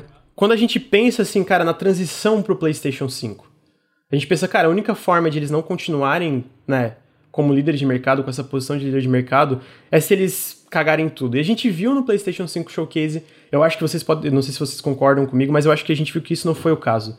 Eu acho que eles estão com esse foco. Eu acho que ele é, tem muito, muito elogio em relação ao PlayStation 5 de novo, a facilidade de desenvolvimento do console. A gente vê um console tanto no Series X como no PlayStation 5 essa transição grande, né? Uma CPU decente, SSD, uma GPU melhor, né? A gente mesmo que sempre esteja um pouco defasado comparado aos PCs, a gente vê uma, um salto, uma diferença um pouco menor dos PCs para os consoles hoje, eu acho. Posso estar falando besteira, mas eu sinto que é um pouco menor. É, então eu acho que assim, eu queria primeiro, antes da gente começar a adentrar um pouco dessas coisas, um, assuntos como. Pô, a Sony fala que acredita em geração de consoles, mas não, será que não é porque ela tem que acreditar, porque isso está cada vez mais né, tá cada vez mais nebuloso, a gente fala um pouco, quero falar um pouco sobre sustentabilidade. Mas, cara, as impressões gerais do PlayStation 5 Showcase, eu acho que é, é o que a gente falou, teve uma variedade muito grande, e eu acho que foi uma, uma, uma, uma, conferência, uma apresentação muito mais sólida em a gente entender o que estava sendo mostrado. É, e eu queria a, a, impressão de vocês, começando pelo Bruno. Bruno, o que, que tu achou um pouco do, do showcase? É, que nem você disse, uh, a Sony ainda tem que vender console. Ah, não que a Microsoft não tenha aqui, né? Mas a Microsoft parece estar focando em um serviço muito mais do que hardware. E faz sentido pelo ecossistema deles. E a Sony continua tendo que criar esses grandes showcases para vender hardware, né? Que é o The Last of Us, que é os jogos da Naughty Dog, são os exclusivos da Sony que são tão falados. E, cara, eu acho que a facilidade de desenvolvimento tá aí no PlayStation 5. Eu acho que aquele tech demo da Unreal foi justamente para mostrar o quão fácil continua sendo desenvolver a plataforma da Sony. Eu acho que isso todo mundo sai ganhando, porque né, a gente vê uh, jogos cada vez mais bonitos e não tão difíceis de se desenvolver, ainda que a gente esteja caminhando sempre para essa qualidade absurda que foi o The Last of Us 2 e Red Dead, né, tantos problemas que a gente teve com esses jogos. E eu acho que são problemas que a gente não pode ignorar de forma alguma. Aí, tipo, a gente tá vendo essa fusão. Eu acho que isso é um ponto positivo. Talvez a gente fale um pouco mais disso depois, ou agora mesmo. Que são esses jogos menores ou jogos de estúdios independentes dando as caras em eventos grandes como foi esse. O caso de JIT, né? O novo jogo do, do pessoal do Super Brothers lá. Te, teve jogos. O, jogo do gato Stray também é um jogo independente. esse que é, é, gote. É, pois é, que é relativamente pequeno. Então, a gente tá vendo jogos menores dando as caras em eventos importantes e menores, né? Mas ainda são jogos interessantes, são ideias diferentes que. E até a fidelidade, fidelidade visual não é. Tudo bem, né? Não pois vai ser é, um Spider-Man, é, mas é uma, é uma fidelidade visual Continuam ainda, sendo né? jogos lindos, desenvolvidos por poucas pessoas e que, tipo, são tão importantes quanto, ou até mais importantes do que Triple A's que a gente via em gerações passadas, que era sempre o, o maior foco, eram jogos Triple A, jogos enormes, jogos de mundo aberto, jogos. Sabe, e hoje em dia já não é tão, tão discrepante assim essa linha, né? A gente já consegue ver jogos independentes dando as caras e que acabam sendo os grandes chamativos de eventos tão grandes assim. E jogos que né, são importantes para essa geração. Eu acho que essas próximas gerações, talvez, pelo menos eu espero que seja, a gente veja muito mais, muitos projetos nesse estilo, né, jogos, os tais double A's ali, né, jogos independentes, não tão independentes, alguns jogos indies também, eu acho que isso a gente só ganha com isso, porque é diversidade, é variedade e uh, eu acho que esse foco em jogos gigantes e super realistas não é o que a gente precisa necessariamente. Uh, quanto mais jogos menores, ideias novas que a gente tiver com orçamentos né, que a Microsoft está tá financiando bastante esse tipo de coisa, eu acho que a Sony também está vendo um valor nisso. Eu acho que a gente vai ver nessa geração muito mais disso. E, pô, eu tô animado, pelo menos nesse sentido. É, eu, eu, sinto assim, Bruno, ao mesmo tempo que eu concordo com você, eu sou grato A, a gente vai. É, é, impossível a gente falar desses jogos gigantes sem comentar é, é a viabilidade real deles. Eu acho que o Lucas uhum. vai querer entrar nisso também. Mas ao mesmo tempo, pelo menos, eu sou grato do tipo desses jogos poderem existir. Jogos, pô, a gente vê algumas desenvolvedores da Sony como a própria. O pessoal fez o Ghost of Tsushima agora, o. Sucker Como Punch? é o nome deles? Sucker Punch. Sucker Punch, isso. A própria Sucker Punch, cara, lançou um jogo ó, lá no início da geração para lançar um outro agora, é. sabe? Uhum. Então, tipo, quantas desenvolvedoras no mundo tem, é, é, possuem a viabilidade de adentrar projetos tão enormes quanto esse, sacou? Uhum, eu, uhum. eu sinto que esse tipo de coisa, de fato, cada vez mais por conta do, do, do, de quão caro é produzir um videogame, é, desenvolver um videogame, cada vez mais isso acaba ficando que é problemático em si, mas cada vez mais fica é, na mão desses exclusivos, que não necessariamente são feitos só para vender cópias, mas também para vender consoles. Então, ainda que The Last of Us não se pague, eu, não que seja o caso, Uhum. Mais Playstations serão vendidos por conta disso, sacou? Então, esses jogos acabam podendo existir. Esses jogos de, de que são desenvolvidos por mais tempo. E é impossível não dar à Sony os devidos créditos. Do tipo, uhum. ainda que a gente concorde, eu acho que todo mundo aqui concorda, acho que boa parte do chat concorda. Ah, cara, Metacritic não significa nada, nota. Meu irmão, ainda que a gente concorde nisso, a indústria gira em torno disso. A gente vê contratos sim, sim. sendo fechados por conta disso. Do tipo, uh, tem um muito famoso da Obsidian, né? Que se eles conseguissem 85 ou 86, eu não me lembro, no Fallout New Vegas, eles iam ganhar um bônus em cima e eles ficaram com 84. Eu acho que era 85 e o Fallout New Vegas foi 84, eles não conseguiram o bônus que eles precisavam tanto para produzir o próximo jogo. Então, cara, a gente vê contratos fechados, ainda que a gente, ah, mas não, cara, pode não valer nada para você, mas para a indústria ainda vale alguma coisa, sacou? Então, a gente tem nos melhores jogos do ano, nos 20 melhores, 7 exclusivos de PlayStation. Não exclusivos, a gente tem o Death Stranding que saiu agora pro PC, mas 7 jogos que não estão disponíveis pro Xbox ali. Então, porra, cara, tem que. É, há de se dar o devido crédito. A Sony tá fazendo um puta trampo com os jogos exclusivos dela. Uhum. Mas ao mesmo tempo, eu tenho uma pergunta, tipo. E se em vez de ter dois jogos da Sucker Punch super realistas e lindos e open world 200 horas de jogo, se a gente tivesse uns 4 ou 5 jogos um escopo menor, saca? Eu acho que é Não outra tão... estratégia. Eu acho que é outra pois é. estratégia. A, a, a, que a, gente, a que a gente tem nesse momento e que a gente sabe que tá dando certo, muito porque a, o PlayStation, a Sony, né? ela, ela pode se dar esse luxo. Cara, quantos uhum, Gran Turismos uhum. saem por ano? Eu acho inacreditável que a Polifone não tomou um esporrão, um pescotapa. Tipo, caralho, meu irmão, vamos lançar, anos, né? vamos lançar jogo aí. Tem um, tem um documentário do NoClip em que eles falam como os japoneses tiveram muita dificuldade para se adaptar a essa nova forma de produzir jogos através de engines, né? Inclusive a do Final Fantasy, como a Square Enix mudou tudo, mudou-se tudo dentro da Square Enix porque eles brincam no, no documentário do NoClip que eles levavam três meses para modelar e fazer a árvore perfeita. E de repente trouxeram o Real Engine para eles e que um clique a árvore tava lá e eles falam, caralho, sacou? Então eu fico pensando se a Polyphony não, não passa por esse, por esse desafio interno e eu acabo achando louvável o fato da, já, cara, a, a Sony ainda deposita confiança neles, sabe? E eu não tô falando. Eu, eu sei que o Gran Turismo sai um jogo muito bom, mas, cara, eles precisam trampar mais rápido. Porque o Forza tá aí, cara. O Forza, de repente, Gran Turismo era o grande, era o maioral. É, especialmente quando a gente se trata desses, dessa mistura desses jogos de um pouco arcade, nem, nem tanto simulador, nem tanto arcade, né? Como o Gran Turismo. Não chega a ser um, um, simulador como o Real Racing que a gente tem no PC e tal, que realmente você tem que jogar no volante, senão você tá ferrado. Pô, a gente tinha o Gran Turismo quando, como o grande, o grande ícone e, cara, o Forza alcançou muito rápido. E quantos jogos de Forza saíram, sabe? É engraçado que agora a gente tem uma ideia melhor do que é o Gran Turismo 7 do que o novo Forza, né? Que o novo Forza tá, é, tá, tipo... Tá, mas, faz, pô, acho que o último saiu em 2018. Mas sei. eles precisam se adaptar, né? Eles precisam... Eu, eu sinto isso. O que eu tô querendo dizer aqui, na verdade, é um elogio ao fato da Sony não ter abrido mão desses caras, não ter desistido, porque claramente é um estúdio muito talentoso, sacou? Então eu acabo achando eu acabo é, achando legal esse lance da Sony de financiar esses jogos maiores. Então, ainda que eu entendo o que você está falando, o, Bruno, tipo, Pô, mas e se. Realmente, cara, provavelmente ia sair coisas muito legais. Mas essa não me parece ser a estratégia da Sony, uhum, uma estratégia que tá uhum. dando certo, né? É, a eu estratégia da Sony a... eu acho que é blockbusters, né? Pra pelo menos alguns é, estúdios é blockbusters. A galera comentou. Claramente. Ah, tipo, mas eu prefiro um ou dois jogos de qualidade boa do que cinco, seis. Mas, é. tipo. Só que, que esse dizer, né? orçamento gigantesco meio que impede de que novas ideias ou ideias diferentes possam existir, saca?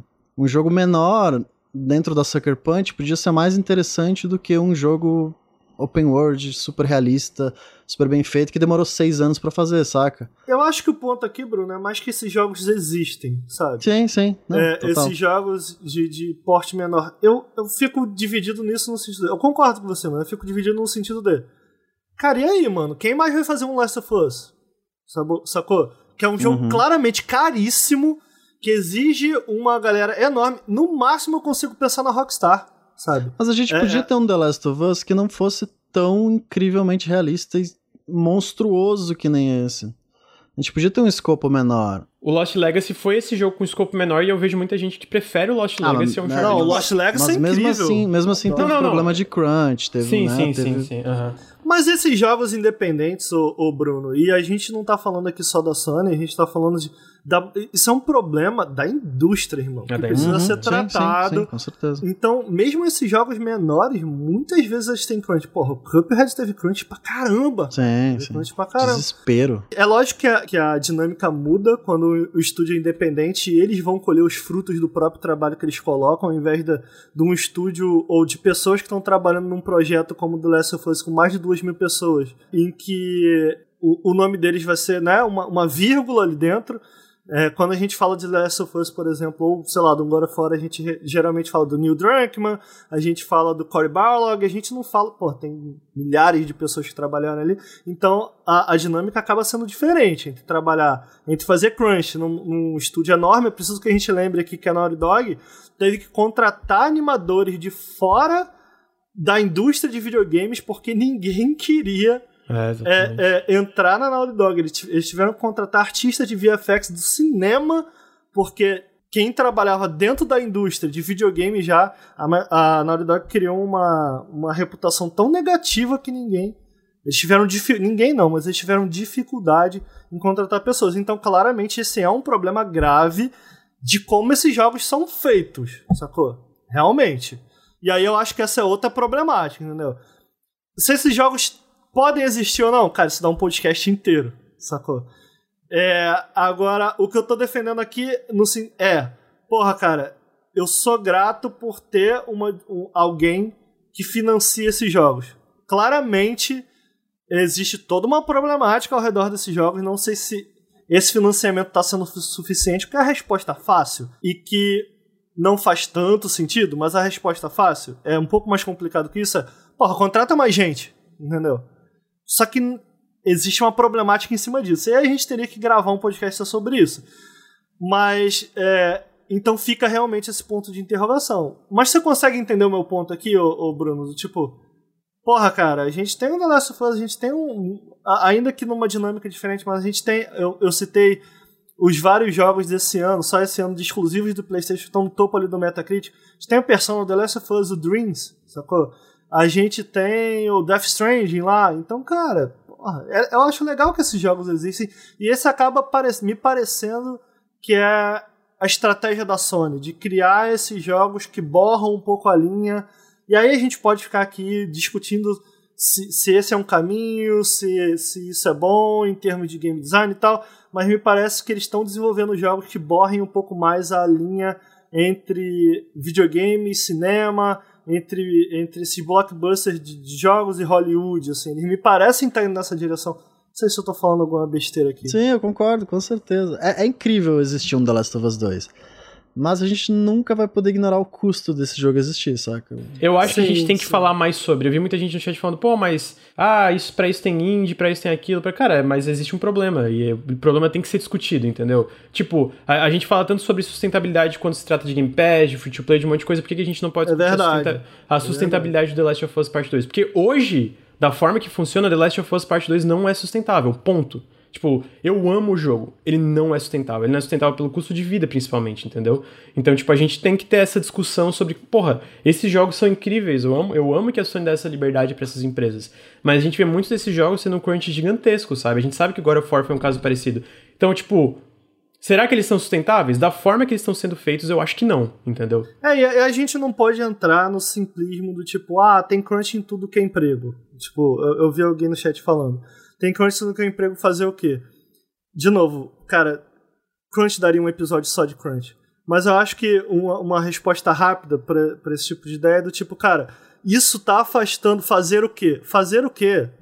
Bater as mãos e falar, meu irmão, é isso e acabou. Tá afastando desenvolvedores, pessoas dos jogos que você é apaixonado, estão saindo dessa indústria por conta disso. Sacou? Então, cara, a gente tem um problema e a gente precisa tratar enquanto a gente. Se a gente realmente gosta de jogos, se a gente realmente gosta, se a gente consegue enxergar jogos como uma espécie de arte, se a gente consegue enxergar os jogos para além de uma sequência de botões, cara, são pessoas por trás disso. Essas pessoas estão saindo da indústria por conta disso. Existe um problema gravíssimo, não é? Não é uma coisa pequena, gente. A gente tá falando, a gente teve relatos recentes, por exemplo, do Red Posso só te, pessoas... te cortar rapidamente, Ricardo? Só pra quem tá perguntando, crunch é basicamente hora extra, é, não só não remunerada direito às vezes, como muita hora extra. É basicamente, tipo, às vezes tu tá, semana, tá, tá, feriado. É, e tu tá trabalhando, sei lá, seis meses, final de semana, hora extra, etc. E alguém é citou uma cultura, cara. É uma cultura. Alguém citou rapidamente, e eu queria que algumas pessoas. Cara, não, não precisa ser defensivo. A gente, a gente ama esses jogos. Ah, sustentável Sim. é FIFA, Fortnite, LoL, WoW. Cara, Fortnite tem um problema tão grande de crunch quanto a Naughty Dog tem. Ninguém tá falando Porra, que Fortnite é, enorme, é uma parada é sustentável. A gente tá falando de grandes produções e até jogos independentes. O nosso ponto quando a gente tá falando, por exemplo, de sustentabilidade é um pouco isso, entendeu? É, não, não adianta rebater falando, ah, esse jogo é isso. Cara, a gente vai falar a verdade, não são também. Exato. Entendeu? Exato. Não, não são. É, eu sinto. É, é foda. Quando, a gente tava comentando mais cedo de como é difícil a, a, gente que trabalha com isso, quando a gente faz análise, né, Lucas, desses jogos exclusivos, é sempre a conversa mais difícil, porque existe muita toxicidade nesse meio, assim, sacou? Muito por conta disso, de tipo, cara, mano, eu acabei de falar que, cara, eu, eu amo que exista a possibilidade desses jogos serem criados, mas existe um problema ao redor dele. Que se a gente ignorar, cara, o que acontece é que, as, como reforço, cara, as pessoas que criam jogos que a gente ama vão abandonar o que a gente isso daqui, sabe? Pô, a gente tem um exemplo recente, cara, sei lá, o David Jeff, por exemplo, abandonou por conta disso, sabe? Foi o criador de God of War. O Bruce Straley, o co-diretor de The Last of Us, saiu do Naughty Dog por causa de Crunch. Pois é, uhum. cara. Então, assim, é, não é uma parada pequena. A gente tá falando de pessoas que... Eu tava prestes a citar o Red Dead, de pessoas que trabalharam no Red Dead e sequer tiveram o nome nos créditos. Então, assim, é um problema grave que a gente tem. Não é uma coisinha, sabe? Não é tipo, sei lá, ontem eu passei a madrugada editando vídeo. Eu, eu trabalho também. Tenho, não, não, é isso, irmão. Não é, não é nesse nível. É nível das pessoas passarem seis meses dormindo dentro do estúdio para produzir o jogo. Perder relacionamentos de, de, de Então, assim. assim, procurem.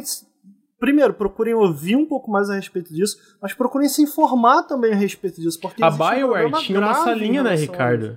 Tinha uma salinha Exato. de choro na época do, do, do desenvolvimento do, do, Anthem, de tão intenso que tava o crunch e tão problemático que tava o desenvolvimento. Pô, pô ah. Lucas, se não fosse um problema, cara, a Naughty Dog não teria tido dificuldade para contratar pessoas. A Naughty Dog, cara, tu pensa, pô, quem não quer trabalhar com a Naughty Dog? Muita gente, entendeu? A Naughty Dog teve dificuldade de contratar pessoas para trabalhar é, é, na parte visual do jogo por conta da reputação que ela criou. Então, cara, claramente é um problema essa coisa. E a gente tem que debater, a gente tem que falar sobre isso. E a gente vai falar, irmão. A gente vai falar. É, a gente vai. É, é não, se vocês querem saber mais, por exemplo, da BioWare, da Rockstar, tem, muita, tem matérias no Kotaku, na época que o Jason Schreier trabalhava lá. Recomendo uhum. muito ler para vocês verem a intensidade da parada, sabe? Não é tipo coisa pequena. Porque a gente pode voltar crunch, nesse assunto no futuro também, não? Pode, sim, pode, sim. com certeza. Assim, é, pra sair um pouco disso, a gente voltar um pouco do showcase, é porque meio que. É, a ideia é, do podcast só, é isso, é um pouco modular, claro, né? né? Que é um assunto muito complexo, né, Lucas? Que tem múltiplas dimensões, tem. Sim, e não é que isso. Quando a gente fala isso, não é porque a gente não gosta dos jogos. Pô, eu.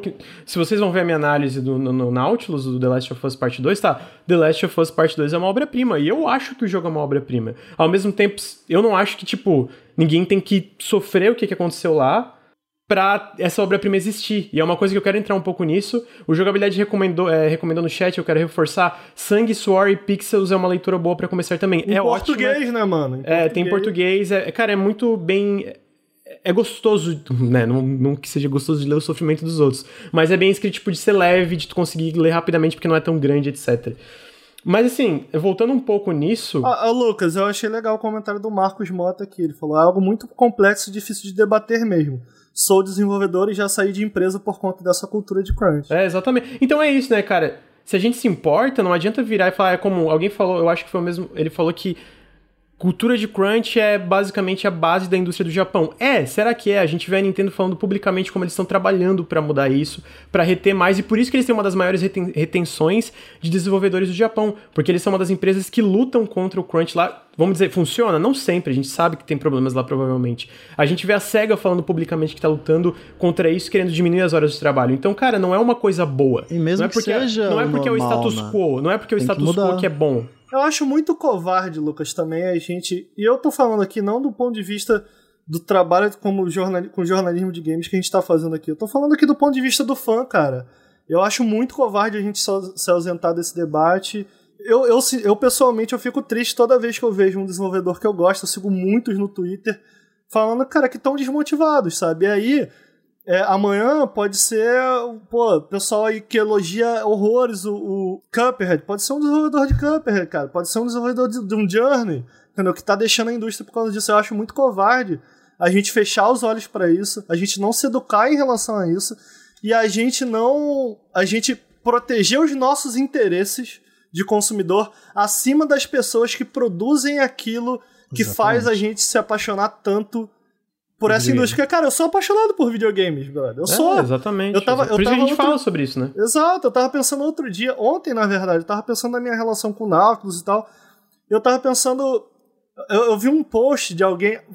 Curiosamente, foi um que o Gus Lanzetta postou no Twitter que ele falou assim: a Larissa Manuela tem não sei quantos casarões na Disney, uma parada assim. Com, com 20 anos, 18 anos, eu falei, porra, tá aí, né, mano? Eu tenho 30, o que que eu tenho? Eu tenho Nautilus. Aí eu paro pra pensar, mano. Cara, o Nautilus faz todo sentido para mim, sabe? Porque, cara, desde moleque, meu irmão, minha história com videogame, eu, minha parada é com videogame, porra, eu tô muito feliz de ter isso aqui. Então, quer dizer, cara, eu cresci, eu vivi, eu respiro videogame, eu gosto muito de videogame, sacou? Mas a gente não pode fechar os olhos para essas coisas, cara. A gente não pode, isso é muito covarde. É, e isso não é, não é necessariamente criticar o jogo em si, é uma discussão ao, ao redor de sustentabilidade. Da mesma forma que, porra, é uma preocupação super válida em relação a, a várias coisas que acontecem na cena free to play, na, na sei lá, enfim, Exato. todas a, a, as facetas da indústria. Essa faceta de, cara, qual é o custo de um jogo, por exemplo, como é, The Last of Us Part 2 ou qualquer coisa que seja. Eu tô citando The Last of Us porque é um recente que teve um monte de uhum, debate ao redor, uhum. né? Então a gente é, é muito importante a gente discutir isso e tentar conscientizar as pessoas, tipo, de alguém perguntar no chat, pô, o que é crunch? Não entendi direito. Não, pô, e a é gente isso. precisa avançar esse debate, né, Lucas? Eu sempre defendo isso. Tipo, se não houvesse esse tipo de resistência que é desinformada, para mim é desinformada. No sentido de lava, lava as mãos e não entende o que tá acontecendo de fato, acaba sendo uma resposta desinformada, uma resposta reacionária. No sentido de, por ignorância, a pessoa reage àquela informação de uma maneira é, negativa, a gente precisa passar desse ponto, sacou? A gente precisa. Em vez da gente estar tá aqui explicando por que a gente está falando disso, a gente podia estar tá só falando, sacou? Então, por isso, meu apelo às pessoas, cara, vão atrás, cara, entenda, a gente recomendou aí alguns livros, a gente recomenda a matéria, a gente não Nautilus, a gente está sempre falando disso, na verdade. Então, cara, se informe, entendeu? Para que a gente possa avançar esse, essa conversa e para que esse, esse, essa debandada de desenvolvedores que a gente tanto gosta pare. E, tipo, era mais ou menos, voltando bastantinho, era mais ou menos a, a ideia de falar sobre isso, era porque a gente vê muito dessa dessa crítica a Halo, vamos voltar pro Halo, por exemplo, né? Porque não tá tão bonito, não tá, as animações não tão tão incríveis. Eu, tipo, mas a que custo a gente precisa para chegar num nível de um The Last of Us, saca? Eu acho que esse valor que a gente dá para jogos tão incríveis, tão realistas, tão bonitos, é parte do problema também. É a possível. Precisa, a gente é precisa parar de é. dar valor a, a, a, Nossa, olha a animação da Ellie tirando um, uma flecha da mochila. Ah, isso não tem no Halo, sabe? Tá, mas precisa ter isso, tá ligado? A gente precisa disso para chegar num nível, para chegar no jogo que é The Last of Us 2 hoje. Sabe, aqui, qual foi o custo para um animador ter que fazer isso, sabe? Quanto tempo ele passou para ter para ter aquilo ali no jogo? E é por isso que eu fico tão triste quando a galera fica tão puta com Halo. Tipo, cara, se, se ninguém teve que se matar o fim de semana pra Halo ser o que ele é, Halo Infinite ser o que ele é hoje, cara, para mim é muito mais positivo do que a animação linda do The Last of Us 2 ali, tá ligado?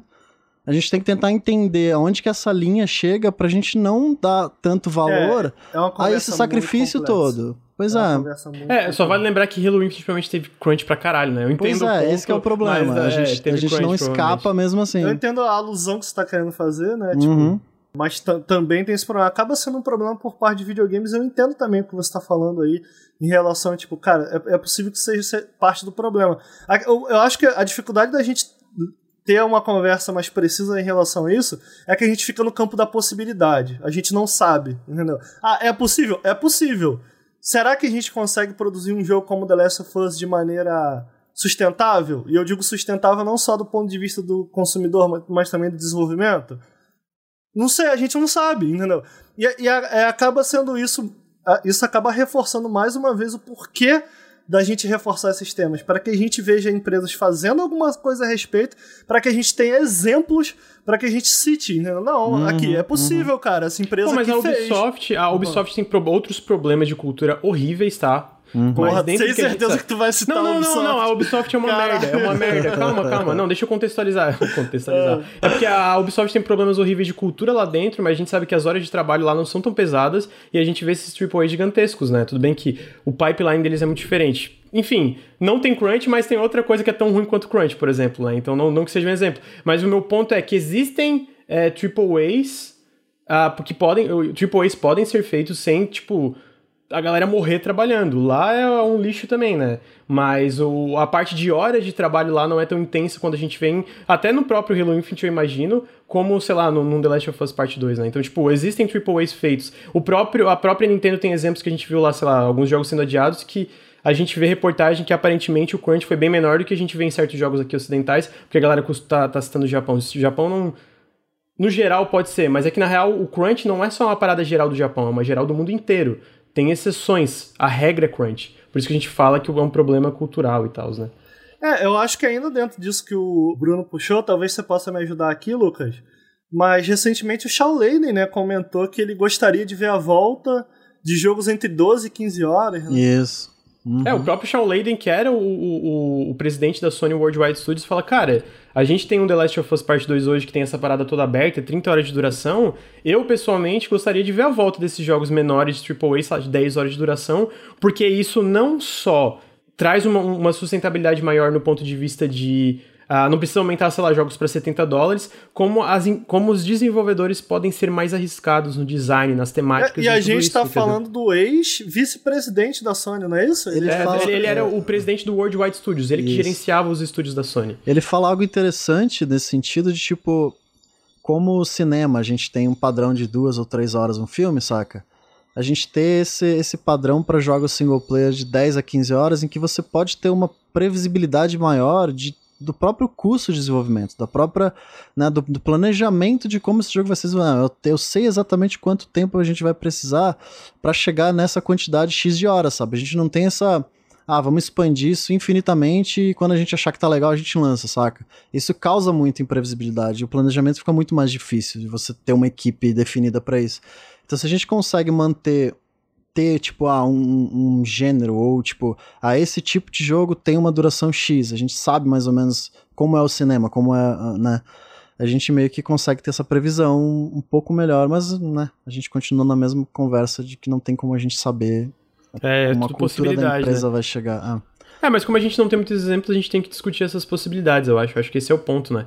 É, mas a gente, né, divagou um pouco, voltando um pouco pro showcase, eu tô passando aqui na tela, e eu acho que o que eu falei um pouco e a gente vai voltar um pouco mais pro Crunch, outras coisas que eu quero falar um pouco sobre, especialmente sobre a parte de fidelidade gráfica, mas voltando um pouco aqui pro showcase, eu acho que o que eu gosto vendo muito nisso é, especialmente, o Bruno falou da variedade da, da, do Xbox Game Showcase, mas, cara, eu acho que para mim aqui tem uma variedade ainda maior, sabe? Ah, tipo, sim.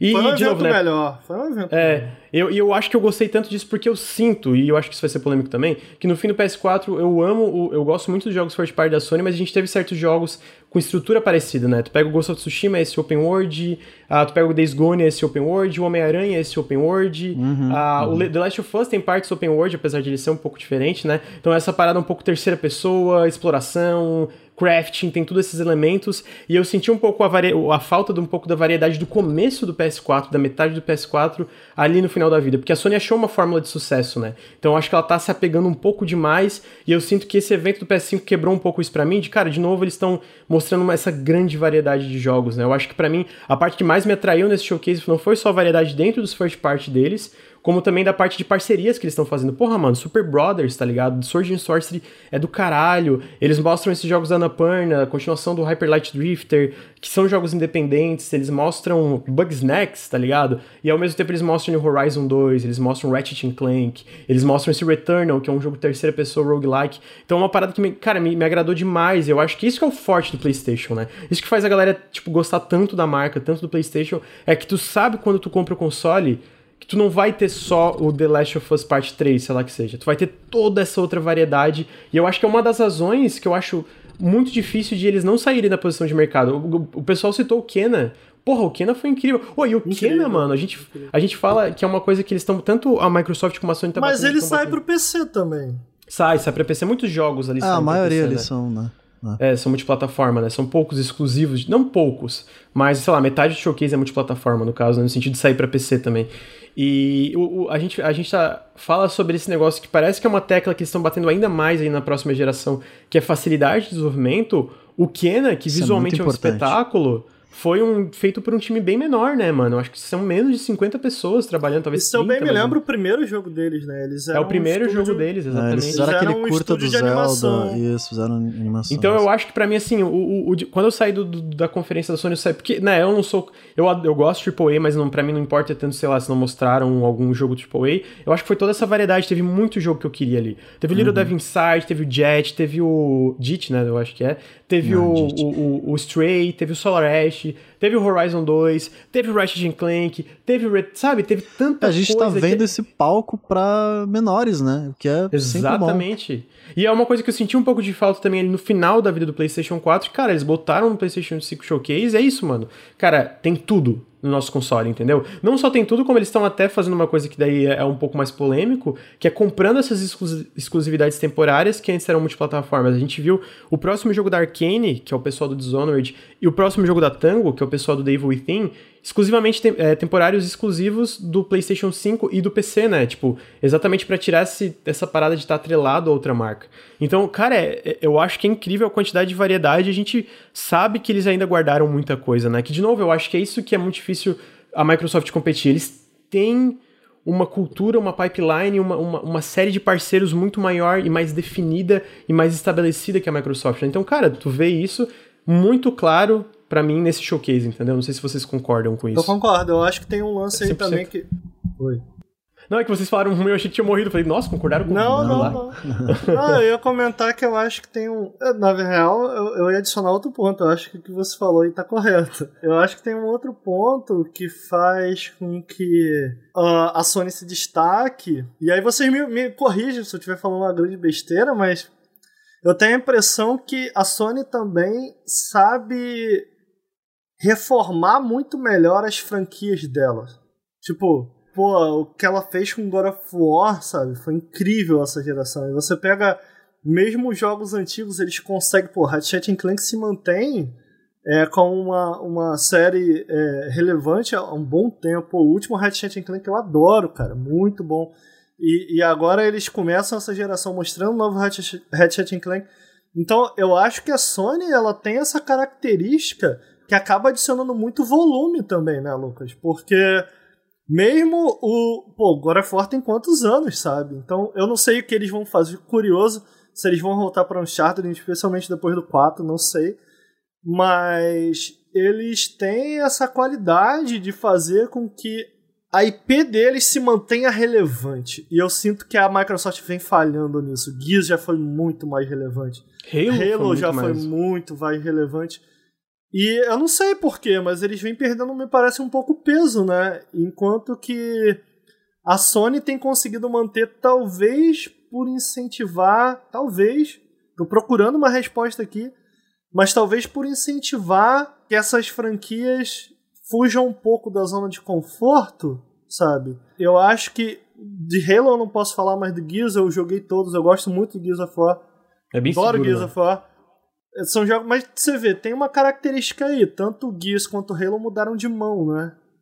Então tem alguma coisa aí. Você vê, o God of War até hoje, tá- ainda que tenha mudado de diretor e tal, tá na mão da Santa Mônica, né? Ah, o, o Uncharted, The Last of Us, tá na mão da Naughty Dog e tal. E isso acaba sendo a recompensa que eles têm por ter esse ecossistema que a gente citou mais cedo, que de fato, sem dúvidas, é o grande trunfo da Sony e um que eles não vão perder tão cedo, né? Tá ali, faz parte, entendeu? E não só ter esse ecossistema de grandes empresas, combinado com essa filosofia, né? De financiar esses jogos que muitas vezes a gente não veria de outras de outras gigantes do, do nosso meio. Eu acho que talvez só a Rockstar, sabe, bate de frente com a Sony nesse sentido de valores de produção mesmo. Me parece, posso estar falando uma besteira, me corrijam. Então eu, eu acabo achando que a soma desses, tanto de como a Sony gere esses estúdios, como a filosofia interna do tipo de jogo que a Sony quer fazer, sabe? Do tempo que a Sony permite que esses jogos sejam desenvolvidos. Né, desse ecossistema geral acaba influenciando muito no, no sucesso da Sony aí. E eu acho que o PS5 é, reforça tudo isso, né? Me parece. Uhum. Ele reforça tudo isso. E a Sony tem feito, especialmente o PS3 não mandou muito bem, mas do PS4 pra frente tem feito um trabalho muito bom também de parceria com outros estúdios e estúdios independentes também. Então acaba que, cara, a Sony tá fazendo o trampo dela muito bem feito, né? Tá falando, eles acabam colhendo Tipo, isso. o que me animou bastante da Microsoft é que eu acho que eles enxergaram isso. Eles enxergaram esse valor é em, verdade. Você ter, em você abraçar um estúdio e você ter aquilo como teu. É verdade. E acho que agora que eles estão começando a mostrar os frutos desse, de, de, desse começo que foi lá em 2018, né? 2017, 2018, que eles adquiriram esses estúdios. Então agora, na no, nossa próxima geração, a gente vai começar a ver o que a gente viu no PS4 do, no, da Sony, a gente vai começar a ver na, na Microsoft agora. E isso me anima, porque os, as duas vão, vão ter coisa interessante para mostrar, saca? Nesse âmbito mais blockbuster. É, eu acho que é o lance que eu falei um pouco que é, é, não tem jeito, mano. A Microsoft vai ter que correr atrás, tá ligado?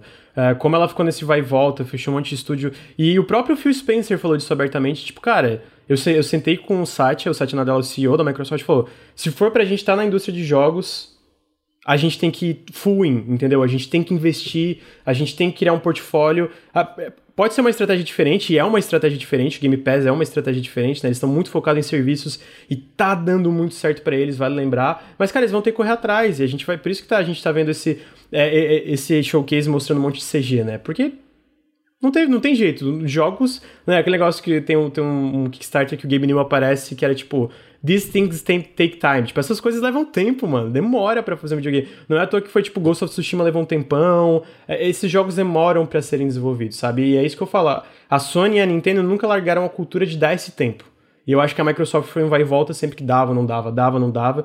E a gente tá vendo que agora eles estão de fato, né? Tipo, pô, cinco anos aí pro Halo Infinite, estão dando um tempo aí pro pessoal do Fable, um reboot do Fable de verdade. Então eu concordo, eles, cara, o gerenciamento das franquias da Microsoft foi terrível, isso sempre foi um ponto forte da Sony. Porra, o God of War se reinventou, eu não diria que necessariamente a Naughty Dog se re... Bom, ela se reinventou ali no The Last of Us. Reinventou, é, mas... cara. É, eu ia falar, se reinventou no The Last of Us, eu acho que é fato. Mas eu digo que a gente viu, por exemplo, The Last of Us Part 2 não é necessariamente uma reinvenção, mas é uma evolução muito grande, né? Uhum, uhum. Ah, então, eu acho que eles dão tempo, eles fomentam essa, esse negócio de os estúdios mano, vai lá e arrisca, sabe? A gente vai deixar vocês fazerem isso. E eu acho que eu tô gostando que parece que tá voltando um pouco da variedade, né? No PS5 foi uma coisa que eu não senti tanto no final do PS4. Existem variedade de IPs, mas não uma variedade de fórmula de jogos, assim. No final do PS4 eu pessoalmente senti isso. E eu acho que o PS, PS5 esse evento meio que dissipou um pouco desse medo que eu tava tendo. É, Uh, e eu acho que eu espero que isso continue, essas parcerias com independentes. Eu acho, mano, para mim é isso, mano. Foi muito forte esse evento, sabe? De mostrar que, cara, eles estão atrás desses desse portfólio diverso, que eu acho que é o que importa em um videogame, em um, em um ecossistema, né? E eu acho que as três empresas estão fazendo um bom trabalho nisso. Dito isso, eu quero ser polêmico aqui. Quando a gente fala de sustentabilidade, alguém pergunta o que, que vocês veem como sustentável?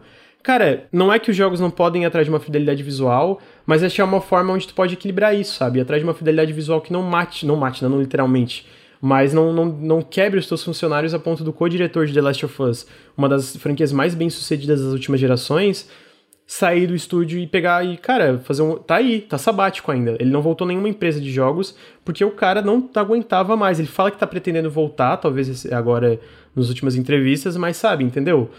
E aí eu vou ser polêmico. Cara, será que. Eu sei que fidelidade visual é uma coisa que sempre importou pra Naughty Dog. E eu acho que em muitos momentos ela faz uma diferença no The Last of Us Part 2.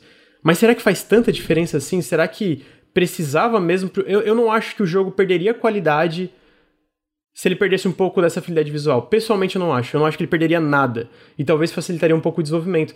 É a solução? Não sei. Não acho que é. Alguém falou, pô, mano, mas será que se diminuísse, é, aumentasse a quantidade de funcionários.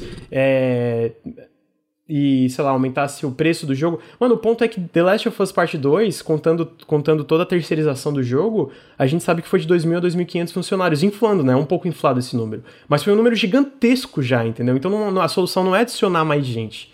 Será que esses jogos precisam de toda essa fidelidade visual para serem bons? Eu não sei se precisam. Será que a solução? Eu também não tenho certeza se é, né? Mas eu acho que é um ponto que vale a pena ser discutido. É, eu, acho, eu também acho que não vai resolver o problema, porque vai continuar o crunch do mesmo jeito. A gente precisa mudar uhum. mais embaixo. Cultura, né? Cultura. Mas eu acho que o The Last of Us Part 2, para mim, ele teria tido o mesmo ou talvez muito parecido impacto se ele tivesse os gráficos do The Last of Us 1, por exemplo, saca?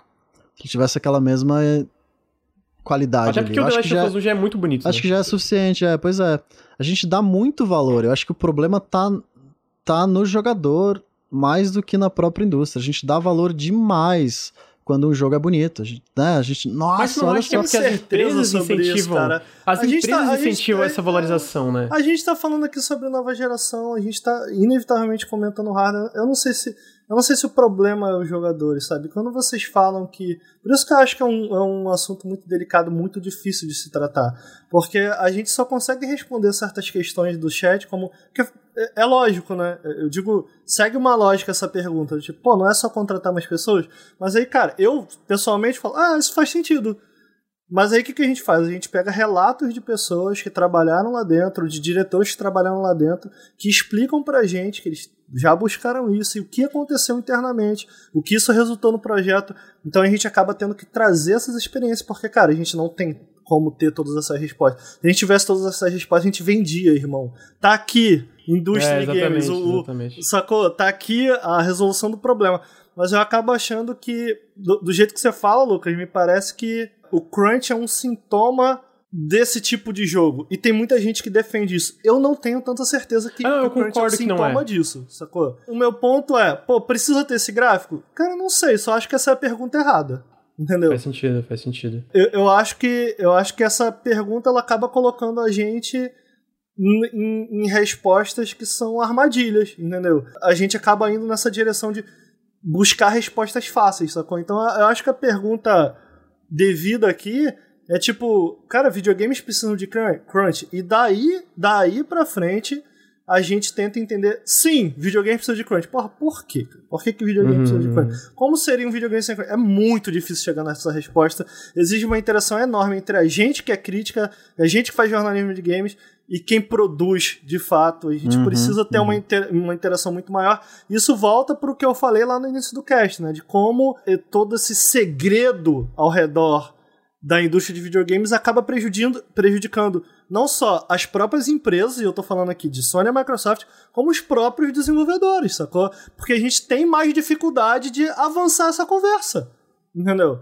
Por conta disso. E, e- E, e, Ricardo, rápido, a gente viu a. Eu vou ser grosseiro aqui falar que a gente viu a infantilidade que o público lidou em ver como um desenvolvimento funciona no Double Fine Adventure. Que foi tipo um documentário, cara, é um documentário excelente. É um documentário do caralho, cara. É assim que jogos, tipo, são feitos. Não, não que todo estúdio faça a mesma coisa que a Double Fine faz. E a resposta da galera foi: ah, vocês foram incompetentes, vocês foram burros, não souberam gerenciar. Irmão, vai lá gerenciar um Sim. jogo tu, cara. Não é fácil, entendeu? Não é então a gente fácil. viu. Difícil. A gente viu a infantilidade do público na resposta pra esse documentário, entendeu? Tipo, de, cara, tem que ser mais aberto e a galera tem que ser mais receptiva. É, jogos são difíceis pra caralho de fazer. Para de. ter- Eu, eu mesmo falei isso é, na. Tentar parar de achar solução fácil, né? Eu acho que o lance de fidelidade gráfica talvez seja só na parte de sustentabilidade de custos de desenvolvimento, que é uma, uma parada que a gente pode discutir. Crunch eu acho que é muito mais enraizado é muito em outra mais do coisa. que, que só gráfico. Mas eu acho que parte do problema, cara, pelo menos a minha percepção, e a gente viu com Halo agora, tipo, parte do problema é isso, saca? A gente quer que seja uma coisa incrível e todo mundo, nossa, olha como é bonito esse jogo, olha como esse jogo, sabe? E a que custo chega esse tipo de coisas? Porque o valor de um jogo não é necessariamente a qualidade gráfica dele ali. A próxima geração, tantos teraflops, não sei o que, isso e aquilo. E, cara, sabe, pra que dar tanto valor a, a, a um- a uma qualidade, a uma fidelidade dessas? Tipo, se o custo disso é tão alto, saca? Eu não tô O dizendo que o problema é crunch... que em jogos menores isso acontece também, sabe, Bruno? Tipo, em, em jogos que não tem essa fidelidade visual tão grande, em jogos que. é, em projetos menores. Não, não, pois é, eu sei, eu sei que não é a solução empresas do crunch, mas é, mas é um problema que a gente vê. A gente não vê um- uma capa de um showcase desses, um jogo menor com uma ideia interessante, porque ele não é tão bonito, ele não vende tanto, ele não é tão fácil de você mostrar. Olha o poder do PlayStation 5, é isso aqui, são gráficos incríveis. A gente sempre fala a próxima geração são os gráficos incríveis, e não o que realmente o jogo é, porque o jogo não é só gráfico. Não, eu concordo. É, eu- mas eu acho que isso não é necessariamente também um problema só dos jogadores. É injusto botar isso, é porque é uma coisa que as próprias empresas. As Alimentam. Com certeza, Empresa, Elas é, exatamente. Elas porque isso alimentam isso. vende. É vai e volta, né? O vai É, e volta. eu queria deixar um ponto claro que, assim, cara, não é a solução pra crunch de forma alguma. Até Não, porque, não. cara, a Nintendo, no Breath of the Wild, provavelmente crunchou pra fazer esse jogo também. A gente sabe que é uma parada cultural. Eu acho que uma discussão que vale é mais em relação a custo de desenvolvimento. De fato, um jogo com uma fidelidade gráfica menor vai ser mais barato, sabe? Vai ser um, e isso, aí isso não, não é solução fácil, né? Porque daí tem toda a dinâmica de, ah, os, os jogadores valorizam isso, as empresas vendem isso, mas eu acho que em custos de desenvolvimento para quanto que um jogo vai custar, porque como tu falou, o Cuphead, cara, teve muito crunch. Mas ao mesmo tempo ele foi um jogo muito mais barato, né? É um então, jogo tipo, lindo, né? Eles venderam 5 milhões de cópias e os caras tão, mano, a gente fecharam com Netflix, um monte de coisa, né? Tão feliz da vida. A gente vê, sei lá, um Undertale que deve ter tido crunch, inclusive, do próprio Toby Fox. Sim, pois é. Mas ele vendeu, tipo, 2, 3 milhões de cópias para mais e o cara tá, tá feito pra vida inteira. É, é, é preciso lembrar também que para cada história de sucesso dessa a gente tem pelo menos cinco Sim, com derrota. certeza. Ah, mas isso também existe, isso também existe nos próprios AAAs, né, Ricardo? Tipo, a cada Exato. história de sucesso existe cinco AAAs que falharam. Então, tipo, Exato. é uma coisa de novo,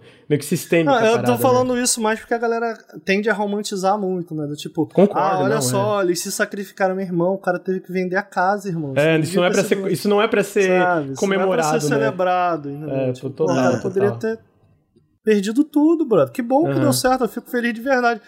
Tem uma coisa que eu me preocupe. Só de videogame, fala, fala, né? É um problema cultural, sim, né? Muito além do videogame. É, eu sinto que eu sinto que o problema do videogame aqui que a gente acaba querendo citar é que existe um problema no sentido de videogames estão cada vez mais caros de serem produzidos.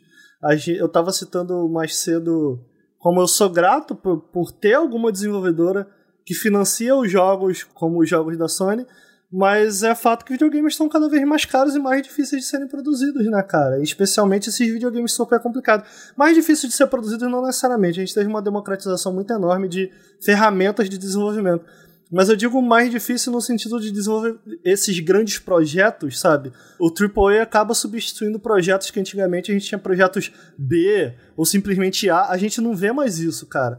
É a A e Indie, entendeu? Ou tipo, ou é um projeto gigante ou é o projeto independente. Agora 8, a gente tá vendo. É, agora a gente tá vendo o surgimento de algo no meio, né? Uhum, agora tá voltando, tipo né? Hellblade né? e tal. Muito porque videogames passaram a ser financiados, produzidos e vendidos de uma maneira diferente, com, com Steam, com, com etc. É algo que a gente necessita, né? que é maneira que a gente necessitava há muito tempo, maneiras alternativas de videogames serem produzidos e vendidos, né? Então isso foi uma mudança muito positiva. Eu acho que acaba linkando também, Lucas, não sei se eu me adianto aqui, com, com o lance desse rumor aí, né? Não sei se tá, tá, tá, tá sendo tratado como um rumor ou já certo, de que videogames vão subir o valor. É, tem coisa certa já, né? O próprio, eu acho que foi o NBA, vai ser vendido a 70 dólares. Eu acho que teve mais um outro jogo, pô, o Far Cry 5, 5 ou 6, 6, né? Tava, sei lá, 500 reais aqui no Brasil. Então é uma parada que, de novo, né? É, é complicado, né? Especialmente para um país de terceiro mundo como o Brasil, né? É fica mais difícil, né, o acesso a videogames. Então, existem muitas tangentes. Eu acho que a, a gente, a gente for falar aí sobre sustentabilidade vai continuar indo, indo, indo. Então, acho que a gente pode, tipo, tentar trazer um pouco mais disso e se aprofundar em outro podcast, até tentar trazer um desenvolvedor, como sugeriram no chat. Mas eu acho que é muito complexo, mano. Eu acho que, sim, desenvolvedoras pequenas, médias e grandes fazem crunch. Isso é uma parada mais cultural e sistêmica que é muito mais complexa de ser ser eliminada. Eu acho que parte de custo de desenvolvimento, com certeza, se o jogo tem uma fidelidade menor, ele vai ser mais barato. Isso é fato. Isso é fato até dentro de jogos da Sony. A gente vê um, uh, um Bloodborne que é muito lindo, tá? Pra deixar claro. Mas foi um jogo mais barato dentro do lado dos, das first party comparado, sei lá, um Ghost of Tsushima ou The Last of Us. Não, e a própria, a própria Nintendo, como a Nintendo tá posicionada hoje, reforça um pouco do que o Bruno falou, né? Em relação a esse lance do gráfico. Com o Wii, com o próprio Switch, sacou? E, e os jogos que, cara, estão vendendo sabe? Nunca venderam tanto, então É um hardware é... muito inferior e a qualidade dos jogos continua lá em cima. Não, eu, eu entendo o que você está falando, eu entendo. É, e até o, a própria margem de lucro de um Breath of the Wild é muito menor, né, eu acho. Bom, o ponto é assim, eles anunciaram muita coisa legal na, no showcase, e eu acho que eles demonstraram essa variedade e essa a razão para a Sony fazer tanto sucesso, eu acho que o fato de eles não ter um Game Pass não é não, né? Ah, ajudou e não ajudou, mas, mas tipo ajudou no sentido de eles não ter que se limitar só ao que estava dentro desse catálogo do Game Pass. Então a gente viu o jogo novo da Capcom, a gente viu o novo Resident Evil, a gente viu uma nova IP da Capcom, Pragmata, a gente viu o Hitman 3, a gente viu uma variedade maior. Eu acho que graças a isso, então, eu acho que assim, eu não vejo a Sony perdendo a posição de líder de mercado. E não que isso seja um problema, eu acho que as três empresas estão muito bem posicionadas para o futuro. A Microsoft não vai parar de produzir jogos e consoles, etc., no futuro próximo. Eu acho que eles vão continuar investindo mais do que nunca em exclusivos. Talvez não tanto que a galera. Curte. A gente não sabe o preço, né? A gente não, não pode afirmar isso sem saber o preço.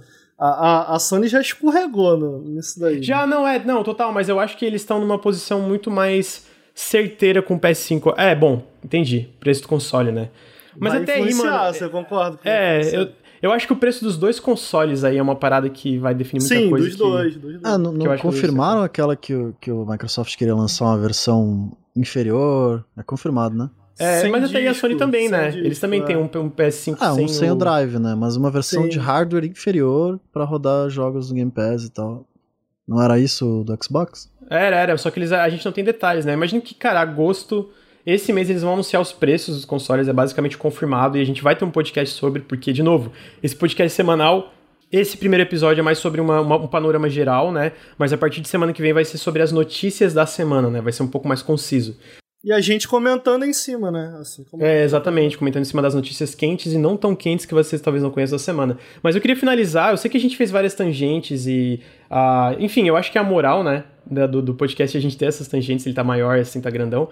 Mas eu queria finalizar, tipo, as minhas impressões do, do, do, dessa showcase da Sony, então é isso, cara. Eles têm parcerias, não só. Parcerias de pequenas, grandes, pô, tem parceria de vários países também, não é só uma parada meio da, da, da Europa e dos Estados Unidos, que eu acho que foi um foco maior na conferência da Microsoft, a gente vê coisa ali, até da Coreia, né, com o Little Devil Inside, então eles têm uma variedade muito grande, todos os jogos apresentados têm conceitos, tem muitos conceitos diferenciados ali, então, cara, de verdade, eu achei um showcase do caralho, e é tipo, eu quero um PS5, eles, não necessariamente no lançamento, eu acho que tanto o Series X como o PlayStation 5 vão ter um problema de no Irmão, lançamento... tu não tem essa opção, tu vai ter que comprar no lançamento, tu trabalha com isso. É verdade, tá, tudo bem, tudo bem, mas vamos dizer que eu não trabalhasse com isso, eu tô dizendo, meu ponto, vamos dizer que eu não tivesse que cobrir as paradas no que a gente vai ter que cobrir o Series X e o PS5, é aquela parada. Eu acho que tanto o Series X como o PS5 não vai ter tanta coisa para Meu Deus, eu preciso desse console no dia do lançamento, né? Mas o, o porra, o 2020 para 2021 do PS5 parece muito promissor.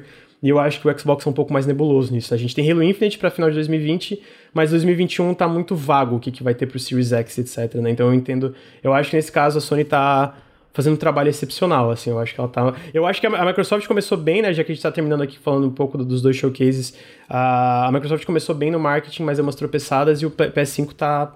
Porra, eles estão mandando muito bem e... Eu acho que assim como o PlayStation 4 vai ser um baita console do caralho, sabe? Eu acho que é isso que eu, eu senti vendo o showcase da, desse, desse showcase. Posso só fazer uma perguntinha final pra você adicionar aí? Claro. Rápida. PS5, bonito ou feio? Médio? Eu não achei tão feio, mas eu não achei tão bonito também. Eu vou ser o isentão aqui. Porque eu realmente não achei grande coisa, mas eu não achei, nossa, meu Deus, essa coisa horrorosa que a internet achou às vezes. E eu tu? achei muito feio, cara. É, o Bruno achou feiaço, né? Olha, eu fui no jogabilidade defender que era bonito e um monte de gente comentou Pô, Ricardo tá certo, mas era mentira, gente. Eu tava de ironia. É feio pra caralho.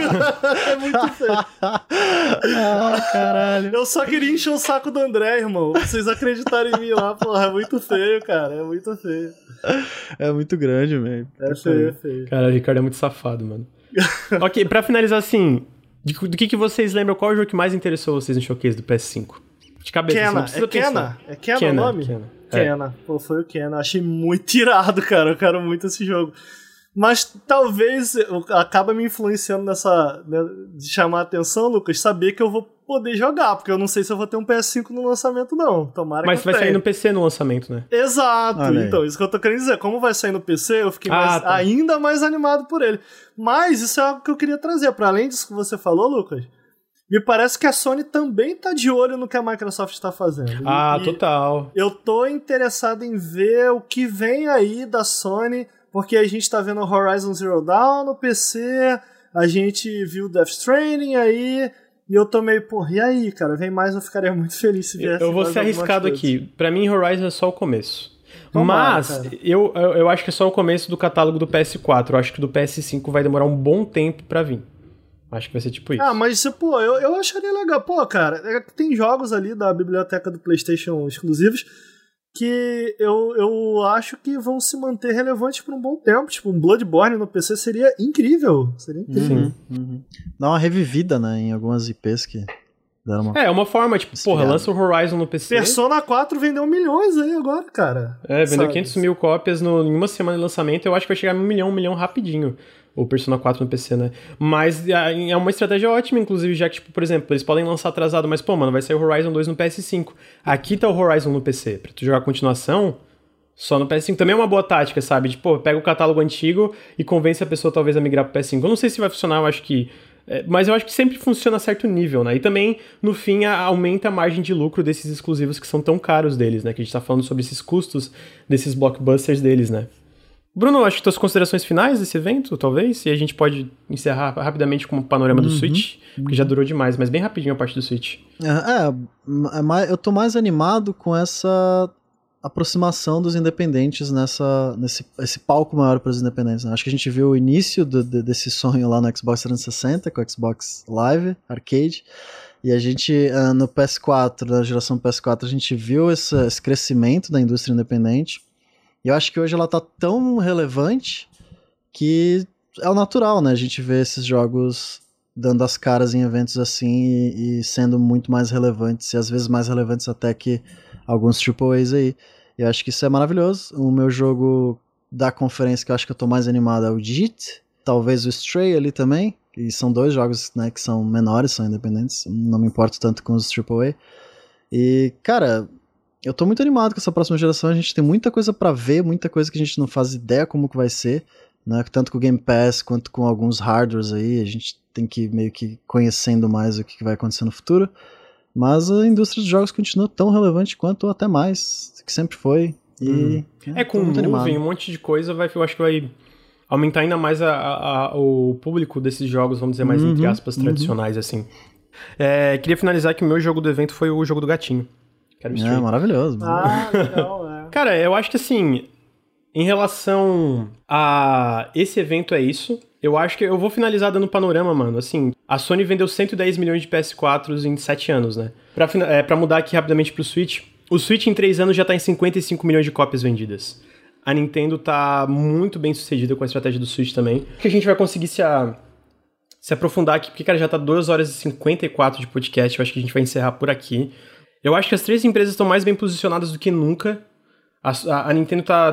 Todos os exclusivos estão vendendo muito bem. É, o, o, Switch tá vendendo muito bem.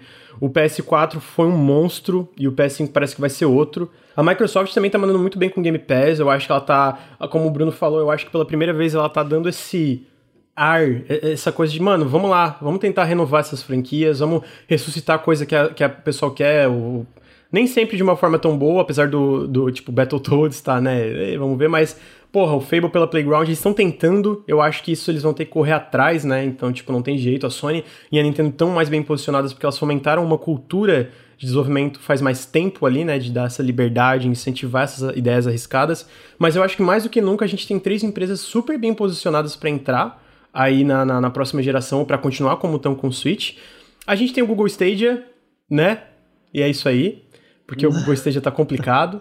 é, e eu, pessoalmente, não boto não, fé nenhuma. Tem uma parada séria para falar do Stadia. Eu acho sim.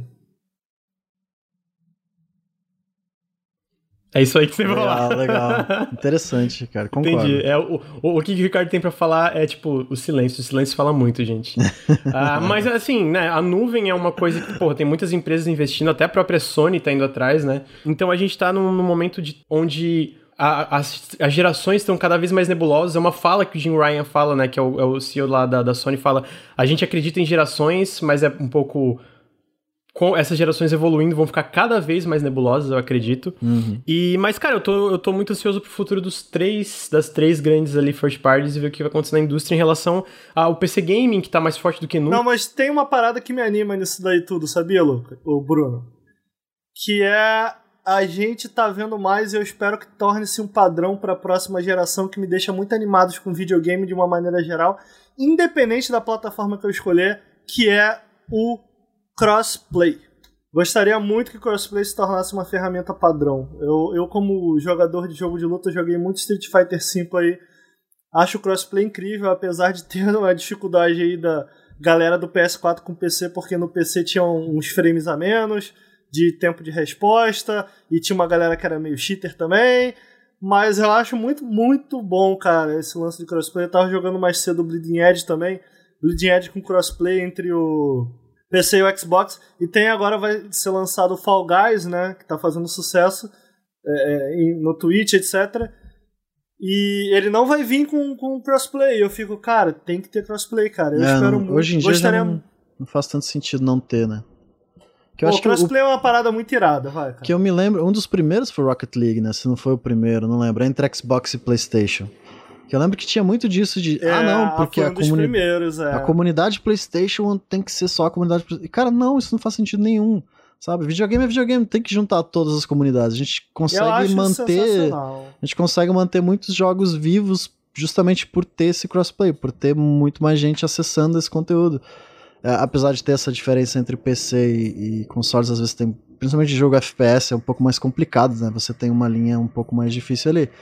Mas, pô, entre consoles não faz sentido nenhum não ter, pra mim, pelo menos. Não, cara, não, não tem por que separar essa inclusive- comunidade. Inclu- inclusive, eu tava, eu tava falando esses dias do Wargroove com o Ricardo, eles acabaram de anunciar que vai ser o DLC do Wargroove pro PS4, e agora oficialmente vai ter crossplay entre todas as plataformas, né? Tipo PC, PS4, Switch e Xbox One. Eu acho que a gente tá indo numa direção que é inevitável, sabe? Mesmo se alguma empresa não quer, tipo, tá todo mundo forçando, inclusive a própria Epic, com uma parada como Fortnite, que é tipo, cara, não quer, problema é teu. Tipo, aceita que vai ter o crossplay. E se tem alguém que reclama disso, algum jogador que reclama disso, é, mano. Bota pra É mamar. viagem, é viagem. É, tipo, não, não tá louco, vocês, vocês são bobo. Ah, é, o que, que eu, eu- eu- Enfim, voltando, Capcom. finalizar agora. É, não, é que a Capcom tava falando que mais de 50% das vendas dela do último relatório fiscal foram vendas digitais, né? E eu acho que boa parte foi no PC. Então, mano, até uma empresa japonesa como a Capcom tá vendo esse sucesso grande no PC, então. Sabe, a gente tá indo num- numa parada cada vez mais, sei lá, mano, doida assim no futuro de Horizon. Mano, se Horizon for um hit gigantesco no PC, Uhum. eu, eu- é que eu eu acho que é inevitável você me trazer outras coisas. Eu tô muito curioso pra ver o futuro. E eu fico feliz que agora a gente tem um podcast Olha aí. que E- vamos poder discutir isso toda semana, as notícias da indústria. Não só. Hoje a gente focou na, na Sony e na Microsoft, falar um pouquinho do Switch, infelizmente, porque não, não dá, mano, já tá muito grande. Mas, cara, a gente vai falar de muita coisa. Eu quero trazer notícias menos comentadas, que eu sei que vocês vão gostar também. É, Eu queria mandar passar a bola pro Ricardo. Ricardo, suas considerações finais, o que tu achou do primeiro episódio aqui? Cara, gostei. Admito, Lucas. Vou fazer uma admissão e pedir pa- paciência pra galera, mas dizer que a gente se esforça muito.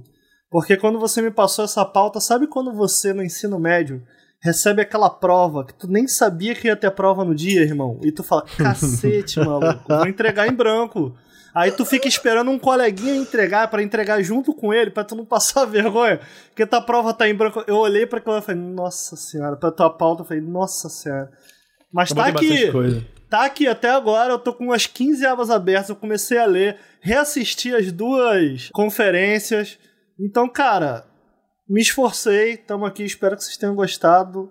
Vou seguir me esforçando, porque ao contrário do Lucas, eu não acompanho tanto notícia, mas queria, queria muito contar com a presença de vocês, com a paciência de vocês e com o suporte de vocês para que a gente siga com o programa, para que o programa seja um sucesso, para que ele dê certo. Já adianto aqui que tô assim, minha cabeça explodiu, 375 pessoas acompanhando a Aham. gente. E não baixa. manhã. bizarro. Muita gente. Incrível, fiquei muito feliz, muito feliz. E garanto para vocês que se vocês por derem essa chance e voto de confiança pra gente, quiserem ouvir a gente. E, bom, já adianto aqui, peço também, como pedi no início do programa, cara, que a gente quer ouvir críticas nesse primeiro episódio. Não crítica ao que a gente falou. A gente entende que você pode discordar de crunch, não é é formato, irmão. Se quiser vir me xingar, melhor ficar quieto, entendeu?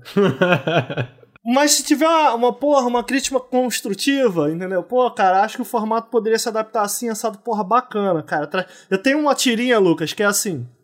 Tem uma tirinha, não, tem um, um print de Facebook que a menina posta assim no grupo de cabeleireilas. O que vocês acham desse, desse cortezinho do cabelo? Aceito sugestões. Aí ela bota entre parênteses, mas não vou ficar quieta. E é isso. Eu aceito crítica, mas eu não vou ficar quieto. Brincadeira. Por favor, mandem sugestões aí. Vamos, a gente vai tentando moldar aqui, acertar do nosso lado. A gente sabe que não tá perfeito, mas a gente vai, como eu falei início, se esforçar muito. Fico meu obrigado a todo mundo que tá ouvindo e em Muita gente, achei especial muito a todo mundo que tá assistindo aqui no twitch.tv barra Link. Convido a quem tá ouvindo ou assistindo depois no nosso canal secundário a vir assistir ao vivo também, interagir com a gente, porque tem toda uma parte do podcast que acaba sendo cortada para essas outras versões, porque a gente interage com a galera ao vivo, então vem assistir ao vivo também. E a gente vai ficar muito feliz em recebê-los. É, obrigado, obrigado aí todo mundo que assistiu. E obrigado, Lucas, por ter conduzido esse podcast e me dado a oportunidade de falar pouco, hein? É, É, né? pouquíssimo. Bruno, suas considerações finais antes de você dar os recadinhos. É, eu, eu gostei muito de participar, eu amo falar com vocês sobre videogame, não tem como não gostar. Eu acho que a galera gosta muito de ouvir, e os números dizem isso. Eu tô muito surpreso com a quantidade de gente que tá assistindo e tô muito feliz. E, cara, esse podcast faz muito sentido, porque o Lucas ama isso. Eu também gosto muito de, de ler notícias, não acompanho tanto mais, porque falta muito tempo, eu sei que o Lucas ama muito também. E é natural esse podcast existir. Acho que faz muito tempo que você queria que ele existisse, né? Então, que bom que ele tá aqui saindo do papel. E, cara, se quiserem me chamar toda semana, tô aí. Porque eu não reclamo, não. Eu gosto muito de conversar sobre notícias de videogame com vocês, então pode me convidar mais vezes. E, gente, obrigado quem, quem assistiu aí, que foi incrível. Não esperava, de verdade. Muito bom. Queria agradecer primeiro o Bruno pelo layout que ele fez, achei muito foda, ficou muito bonito. Então, obrigado que ficou, porra, eu pedi, é sempre assim, eu peço e o Bruno surpreende, tá ligado?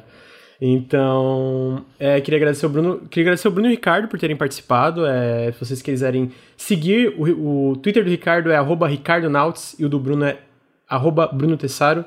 Eles postam várias coisinhas lá. Eles também trabalham, sempre estão aqui fazendo podcast. Isso. Me segue lá para fortalecer a militância. queria lembrar, mano, assim, pra, pra quem tá vendo ao vivo, queria agradecer. Cara, foi, bateu uma hora 390 pessoas ouvindo. A gente tá com uma média de mais de 350 pessoas no podcast, quase o podcast inteiro, que é incrível. A gente, cara, não esperava esses números. Mesmo sendo o primeiro episódio, uma coisa nova, não esperava esses números. Tô muito feliz, muito obrigado. Eu espero que vocês tenham curtido qualquer. Manda feedback para mim, Lucas. Eu acho que tu fez isso errado como host. Tenta, tipo, pô, aceita feedback construtivo, construtivo desde que não chegue me xingando, porque se me xingar, eu vou xingar de volta. Espero que vocês tenham gostado. É, queria lembrar que a gente é financiado coletivamente pelos nossos pela nossa comunidade. Então, se vocês gostaram desse podcast, se vocês gostam do Periscópio, lembrando que tem um Periscópio toda sexta, ah, entre as 8 e as 9, a gente está ao vivo para falar sobre o que a gente está jogando, não notícias, né? Inclusive, lembrando que o episódio 15 não vai pro feed por problemas técnicos, mas fora isso, todo episódio vai pro feed. Todo episódio do Café com videogames também vai pro, vai pro feed. Então, lembrando, se vocês curtem nosso trabalho, cara, apoia.se barra Nautilus picpay.me barra canal Nautilus. Cara, todo apoio faz uma diferença. A gente tem muitos planos pro futuro, a gente quer fazer muito mais coisa aqui dentro do Nautilus, mais vídeos, mais podcasts, mais lives, tudo, então considerem apoiar, porque faz uma baita diferença. E um sub aqui na Twitch também faz muita diferença pra gente, né? Ajuda muito. O pessoal que assina a Amazon Prime, fica aqui o apelo se vocês tiverem, encontrarem um espacinho no coração de vocês, estiverem aí se sentindo caridosos, é, vocês quiserem deixar um sub, é de graça para quem assina o Prime, assina, né? assina o Prime, então só que vocês têm que renovar todo mês.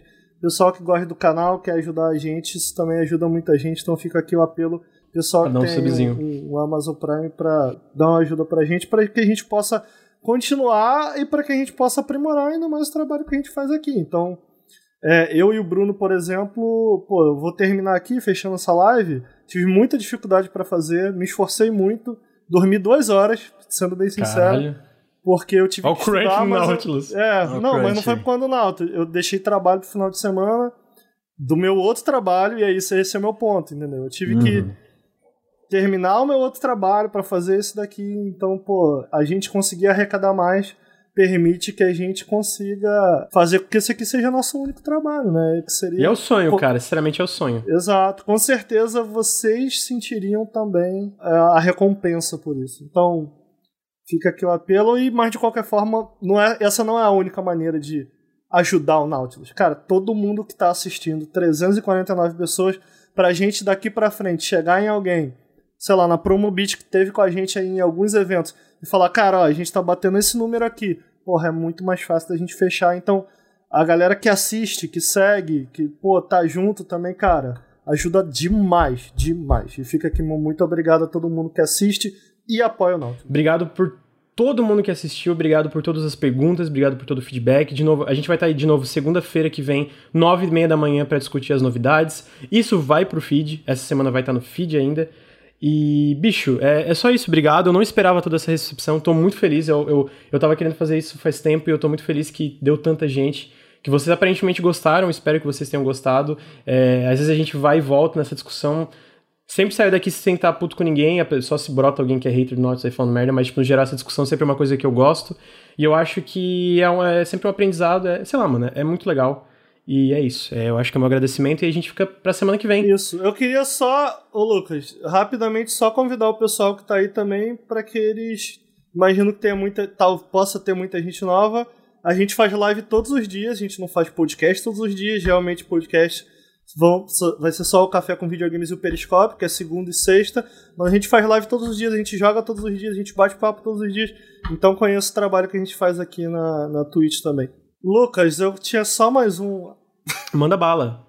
Não, eu ia só convidar o pessoal, avisar que dia, dia 8 desse mês Boa. agora, 8 de agosto, a gente vai ter a, uma gincana do Nautilus, vai ser uma grande brincadeira. Vão ter eventos, vão ter curiosidade de todo mundo que a gente tem aqui no Nautilus. Por exemplo, vou adiantar alguns meus. Tem algumas fotos de um amigo meu salvou todo o meu flogão e ele me tem todas as fotos de quando eu era mais novo, então a gente vai fazer uma brincadeira, eu vou mostrar para vocês. Tem um filme que eu gravei quando eu era mais novo. É, então a gente vai. Basicamente a ideia da gincana é que a gente cumpra desafios, que você ajude, que vocês ajudem a gente a bater algumas metas, é, novos desafios vão sendo batidos, novas recompensas vão sendo desbloqueadas. A gente. É uma brincadeira, é uma grande brincadeira. E na verdade se transformou num grande obrigado, porque a gente estava com essa meta de bater 400 subs a gente está hoje, no momento da gravação, com 443 subs. A gente precisava bater 250 por dois meses seguidos. A gente bateu acima de 400, então o, a gincana que tinha sido organizada pela gente para que a gente conseguisse bater essa meta se transformou em um grande muito obrigado para toda a nossa comunidade. E eu convido o pessoal que está assistindo, que não conhece ainda a nossa comunidade aqui no Twitch, para que venha, participe e conheça, porque a gente tem muito orgulho. Tem, muito orgulho mesmo. E eu acho que com isso a gente pode encerrar. Bruno, tem algum recado final? É isso aí, gente. Amo vocês e muito obrigado. Então, gente, muito obrigado pelo primeiro episódio do Café com Videogames, que eu considero um grande sucesso. Então, é, hoje à noite tem live também, eu vou jogar um joguinho retrô aí. E até sexta, sábado e segunda, porque vai ter muita coisa essa semana. Valeu, tchau! Valeu, gente. Grande abraço.